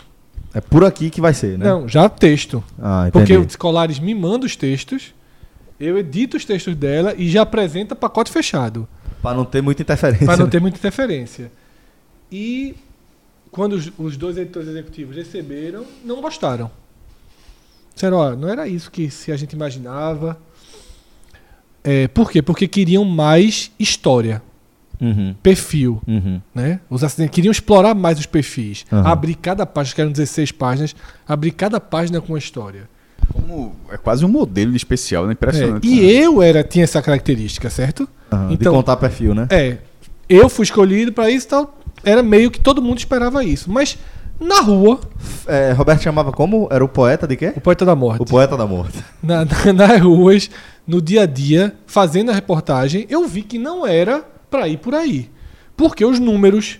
Porque Eram o muito mais que cenário as histórias. era muito mais impactante. Então eu tive que mudar meu estilo, mas o conteúdo pediu aquilo e foi uma briga de foice pra eu não inverter. E foi do jeito que tu tinha e foi do imaginado. jeito eu- que eu tinha imaginado, que sem, tu, imaginado não, que tu te entregue, né? É, porque largou, né? O perfil não era muito de diálogo. Não, então vai, vai de qualquer vai aí. Então vai. E aí vem o ESSO e, e- e coroa toda essa parte. Foi uma parte ali de trabalho minha mais ou menos entre 2005 e 2010. E eu acho que representa tudo. Tiveram matérias até que eu gostei mais. Teve um perfil que eu fiz de um morador de rua, que ganhou o Cristiano Tavares, que eu gostei mais. E eu achei fantástico, comemorei muito esse Cristiano Tavares, porque eu ganhei o Cristiano Tavares com meia página. Tá ligado? Com um textinho de 40 linhas. Sem vinculada. Fez uma história também sobre Manari também, que era do Foi caralho. muito bom, não ganhou nada, é mas- muito boa. Muito bom, gostei muito. Tá eu bom, acho até tá. acima. É do DH, né? Ah, tá, É. fal- tá em três, já É, mas não, mas. o ESSO é um. Tá. E o segundo é de uma outra parte que eu fiz. E aí foi o seguinte, aí foi um pouco já de redes sociais. Que foi nesse dia, meu irmão. Foi assim, eu fiquei tão. Foi tanta resposta positiva, tanta gente ligando. A capa A de capa. Steve Jobs. Não, a capa do. Do Realengo. Realengo, É, Realengo. 12 mortos e 120 milhões de Ah. feridos. Eu lembro. Que aí foi. Porra, gente do Brasil todo ligando. 120 ou 190? Foi a população do Brasil. A população do Brasil, eu não me lembro. É 190, né? É, 190. É 12 mortos e 190 milhões de feridos. É. 12 mortos e 190 milhões de feridos. Agora, Eu gosto mais da de Steve Jobs. Mas que não é minha, né? acho- Assim, é só o título é meu, né? A arte é que é definitiva, né? É, é. Foi É. Pedron? Foi- foi Pedron ou Foi? Jarbas, Jarbas. Jarbas? Na verdade, cada um fez uma. Todas estavam sensacionais. Todas Eu estavam sensacionais, Jarbas, é. exatamente. Encontrei Pedrão, por, por sinal, esses dias. Lá na confraria, corta lá uma. Dizem que é um mito, dizem que é uma lenda, nunca mais ouvi falar. Sei Perdeu nem se... figura. Aí a segunda foi essa, foi essa manchete. É, que foi assim, realmente. Meu telefone não parou não nesse dia. Gente do jornal da Globo, de todos os lugares ligando. A capa sendo multiplicada, aparecendo na TV em todo canto. Agora, essa capa tem um erro grave, gravíssimo. Ah, E eu citei o erro. E eu me arrependo de não ter brigado para que esse erro não saísse. Detalhe, minha estratégia no dia. Eu já saí de casa às 11 da manhã com essa capa, com a manchete pronta na cabeça, mas não contei a ninguém. Porque no diário é assim. Tu diz a manchete, a turma gosta. Na hora de fazer, Desfaz. já enjoou. É, exatamente. Não, não, tá batido isso aí. eu Isso aqui guarda. A turma vai pensar várias manchetes quando é sete da no noite. apagar das luzes. Não, sete da noite, eu não podia então por apagar das sete da noite. eu A manchete é essa. Foi. Só que aí teve uma coisa que foi um erro. A carta do autor foi publicada junto com a manchete. Isso é um erro gravíssimo. Não tem que dar publicidade Porque você não tem dá publicidade. E eu cheguei a falar. Mas sabe o que foi? Todo mundo se impactou. Erro, erro é, não, tanto não ficou nem marcado, mas erro, É. não é que é erro grave, não. Erro assim é quase o que ele queria. É, é um erro grave. É um erro grave. Eu considero um erro grave. E sabe o que foi? A angústia de não ter a, de não ter a, a, a foto, a imagem, algo que resumisse. né? Aí foi uma capa de indecisão, a parte visual dela. Porque o certo aí era talvez. A força da manchete era tanta que era fundo branco e a manchete. É, era, era. Seria Teria muito sido- mais. Seria teria sido premiada. É, exatamente. Eu teria tava sido falando hoje de dois S's. É, exatamente. Mas, com o erro daquele. É. Não foi. E na minha carreira esportiva, não tem. Isso aqui é uma curiosidade. Tá vendo que eu não tô errado? Mas É. você tem colunas que tem gente que já pediu pra colocar até na parede de casa. É, e eu não, ainda não consegui achar o final dessa coluna, que eu acho que não teve. Eu já cheguei a essa conclusão. Bom, galera, agora vamos ouvir é, João Grilo, né? Que mandou aqui um áudio pra gente com os dois. a maior de João foi dele. essa semana. Porque João é o seguinte: o que é que ele considera? Quando ele zica e o negócio dá ao contrário. CSA, né? Exatamente. Bora ver se ele vai jogar. Bora ver se ele vai ser sincero ou não, né? O maior, o maior feito de João na história do jornalismo Eu- foi eu transformar o CSA num gigante. Bora lá. Como eu não pude participar do H-Menor hoje, né? Então eu levei falta, mas eu tô gravando aqui esse áudio para para lembrar dos dois principais momentos da minha carreira de jornalista. É, já faz um tempinho, já tô ficando cansado nessa historinha. Eu me eu como tô trabalhando juntando de estagiário tudo desde 2003, então já tem um tempinho aí, né? Tá, mas vamos lá. É, a principal momento, sem dúvida nenhuma, não tem nem o que discutir, é, foi a cobertura da final da Copa do Mundo do Brasil em 2014, no, Mara- no Maracanã. Eu estava com o Cássio, a gente estava no Rio, é, ficou hospedado num, num apartamento que dava de frente para o Maracanã, era só atravessar a rua. Então, é, todo o clima da final, a gente já, já. Na verdade, a gente já acordou dentro da final no Maracanã, né? Por conta da, da proximidade do, do apartamento que a gente ficou. Fora os dias, é, o sábado, a sexta, os dias anteriores, a final, que já, também tem todo o clima já, o, Copacabana cheia de argentino. E fora que você está cobrindo a, a Copa do Mundo, na final da Copa do Mundo, que é um. Eu acho que de- é o sonho de todo jornalista esportivo. É o. Se todo jogador de futebol sonha em jogar uma Copa do Mundo e disputar uma Copa do Mundo, uma final da Copa do Mundo é o sonho de, de 10 em 10 jogadores, o mesmo se aplica para jornalista esportivo. Então, é, tive essa, esse privilégio com o Cássio de a gente acompanhar a final e foi muito trabalho, a gente trabalhou o dia todo, só, acho que a última matéria que a gente viu era 10 da noite, começou a trabalhar de 9 da manhã, mas valeu a pena, assim. Eu acho que foi o dia que eu escrevi mais matéria na minha vida, mas sem reclamar, porque tudo ali era era, era, era, era- era algo que a gente via muito fora do nosso alcance, né? Uma final do Copa do Mundo a gente só vê na televisão, a gente, enfim, era uma, era uma coisa tão distante. E a gente, né, nesse dia a gente estava lá no Maracanã, dentro, acompanhando tudo, ver o jogo todo, o jogo que foi para prorrogação, com gol no finalzinho da prorrogação.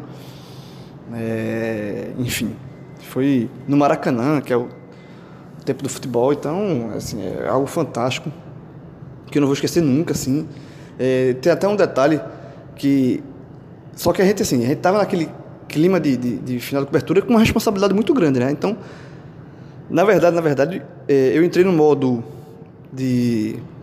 no modo é, jornalista e há poucas vezes, eu acho que pouquíssimas vezes eu despluguei para tentar também curtir um pouco ali da emoção como, como torcedor, como, como cara apaixonado por futebol.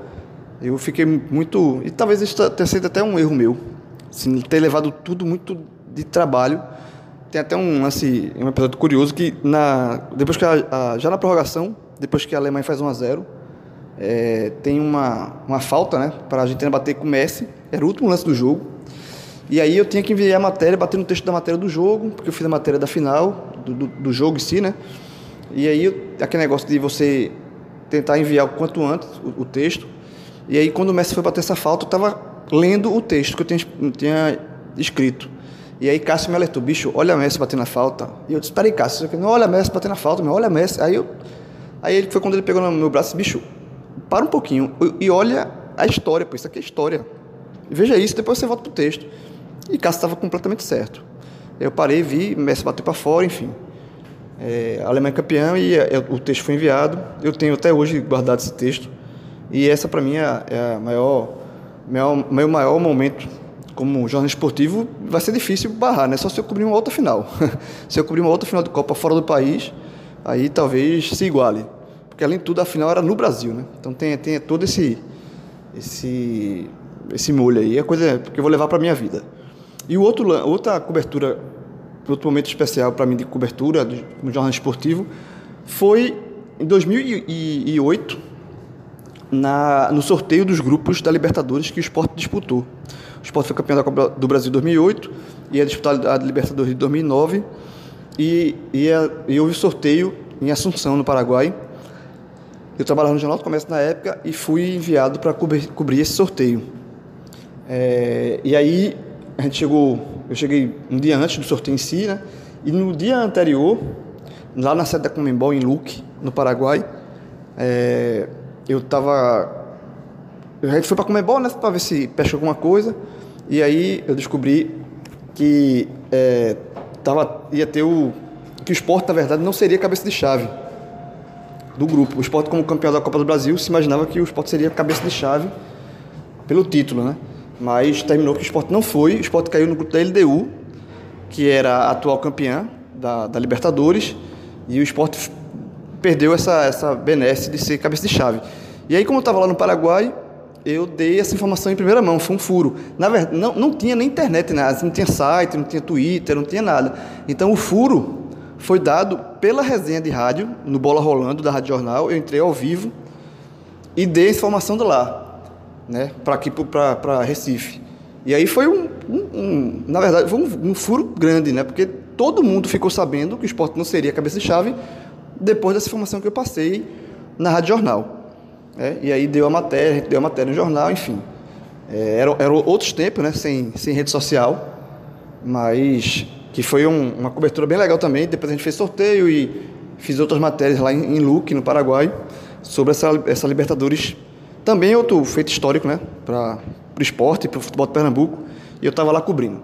Então, são esses dois momentos assim de mais especiais que eu guardo, a final da Copa do Mundo e esse sorteio lá pelo, pelo furo dado da questão do esporte que não seria cabeça de chave. É isso.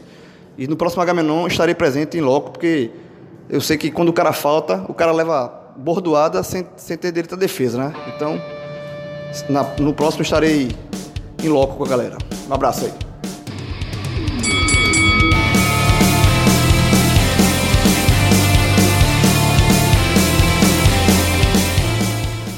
Nosso confronto direto, vou tirar aqui uma carta da nossa, do nosso aquário de ideias, né? A gente tem um aquário de ideias, onde toda vez que a gente tem uma ideia, a gente joga ela dentro e... Da onde Cássio tira, né?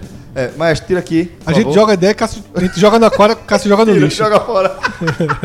mas é o seguinte, Por quê? a ideia aqui pra esse confronto... Pera aí, só por quê? Nada, agressões gratuitas. O, Tá bocada. o, o confronto direto de hoje é o seguinte, a gente acaba o programa sem o confronto direto ou não? Aí, peraí. Se- se Esse é o confronto direto. Só que fica- fique claro aí que eu não dei ideia pra isso, não. viu? Depois da introdução dessa de Fred aí, fica parecendo que eu mandei. Você não gostaria dessa ideia. Não, eu tô aqui, ó. ideia, Quiser mais falar mais 10 minutos, eu tô aqui. Tô sentado, gravando, bronca. Vamos voltar aqui rapidamente? Acaba. Cássio voltou, continua. Vamos fazer uma coisa, semana que vem a gente faz dois confrontos diretos então, pra compensar. Não faz. Faz não, mentira. então tá, mentira. Não, tá guardado pra semana que vem. O pessoal do clube pediu iPhone e Android. Isso, isso. A gente, vai, a gente vai escolher o Android. Mas a gente só vai Como é explicar. que é? Vai tapa aqui nessa porra, meu irmão. Não, mas só pra explicar, a galera deu essa dica, essa sugestão. A gente que aceitou. A gente vai acatar. Só que o fato é que a gente precisa estar um pouquinho melhor munido de Eu informações. só preciso fazer as contas com o Fred, pô, eu ganho. O Vamos? ganha. Tu ganha sozinho, né? Se tu não, não bota, tu não vai botar teu é, desconto da, daquela operadora na mesa. não, né? Que quanto Tudo desconto vale. ainda perde, tu sabe Perco disso, né? não. Bora apostar? tu sabe quanto custa um iPhone hoje, né? Sei. Então não existe. Pronto, isso foi só o teaser do que vai ser o confronto direto da semana que Sabe vem. qual é tudo? Nesse confronto vai, vai ter aparecer um terceiro, que ganha dos dois, que é o Solar de Celso, depois a gente fala dele. O celular de Celso. É. É o chinês, não? Coreano, né? É, não, é É, outro. não, peraí. Não, coreano é o meu. É, o seu é. O teu é de onde? O meu é. Nacionalidade. Ó, Nacionalidade? só pra vocês terem Ele é esse negócio- americano. Esse negócio de. Android. Americano. O Fred já teve S1, S2, S3, S4, tá no S10 já. Teve todos. Galera, obrigado Tive não, a todos eu, deixei, pela eu deixei o último no. Eu estourei um no chão, deixei o último no Uber, aí tem que trocar mesmo. O meu irmão. O Ben devolveu, não foi? Spoiler, desde que eu conheço o Fred, eu acho que ele tá no oitavo telefone. tô nada, não tô no quarto. Mentiroso! Eu tenho muito, eu tenho muito celular. Galera, a gente vai fechando Eu tive por aqui mais S3, um vou dizer todos que eu tive: S3, S5, S7 e S8 porque eu perdi o S7. E teve antes de- out- outros antes desse que eu tô ligado. Como é, qual é antes do S3? Eu não era. Nokia, não, de Nel, volta esse aí. negócio. Aí todo. tinha essa turma aí. Mas não era smartphone, né? Não, Samsung foram quatro. Galera, muito obrigado a todos pela companhia. O Agamenon vai ficando por aqui. Fique de olho no seu feed. O que não falta é programa pra você. Tá vindo aí um gigante, viu?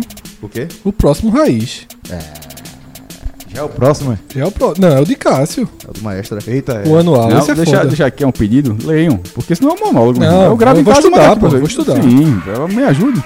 Vou estudar. Chamou a turma Só de se merda. você ler uma pauta. Como é que é? Como é que é? Só se você ler uma pauta. Eu leio a pauta. Qual É foi? porra nenhuma. Fica de costa até pra TV, fica de costa, pô. Não, Cássio Cássio chegou assim, a pauta da gente, Cássio, porra, Cássio nunca leu antes. mas a tô- Bota aí na TV, Mas não é botou na TV. pauta, né? não é- Qual- onde é a cadeira mas dele, Não é de ler a costa? pauta, não. É ler o assunto. É ler o assunto. É, é, é ler o assunto, só Eu venho isso. preparado, jovem. Ó, tomara, que eu gostaria inclusive de ouvir você falar. O podcast que eu mais estudei na minha vida, sabe qual foi? Que o quê? O podcast que eu mais estudei antes. Estuda. Estudei. Estudei, teve um que eu entrei armado. Porque eu, eu- muitas vezes sou eu que faço a pauta, né? 99,8%. 99,100%. 99,100% das vezes. Qual, qual foi? Aí, só que é, tudo que eu sei eu boto na pauta. Nesse dia, Tu guardasse. eu fiz o banco paralelo. Foi o abismo. Aquele contra João. Meu qual, qual, qual? Aquele do abismo contra João. João viu o argumento, meu irmão. Já tava o dossiê do lado. Não, meu irmão. ó, João, é um negócio assim inacreditável. Tava, enquanto a gente tava gravando aqui, teve o sorteio da Copa do Brasil. Aí, chave, sei lá qual é a chave. Chave. Palmeiras e Sampaio. Aí começa a dizer, não, o Sampaio tá eliminado, como a gente sabe aqui, ganhou 2 milhões e meio, na, vai estar numa situação difícil. Ele, ele, assim, ele não dá a menor possibilidade. de- é só- a- a- mas é mais forte do que ele dar uma sentença imediata, pô. O clássico do abismo foi foda. Eu fui estudado. Não adiantou. 3x0 3x0 não. Mas esse não era sobre o clássico. Esse foi o, o programa Nunca geral. mais veio com aquela conversa. Aquilo Nunca foi mais acabou conversa. ali, Aquilo foi. foi, aquilo foi conversa dele. Estratégia. Hã? Estratégia. Forte abraço a todos, galera. Até a próxima. Eu aprendi. Também. Estratégia do grego. Estratégia. Um forte abraço, galera. Tchau, tchau.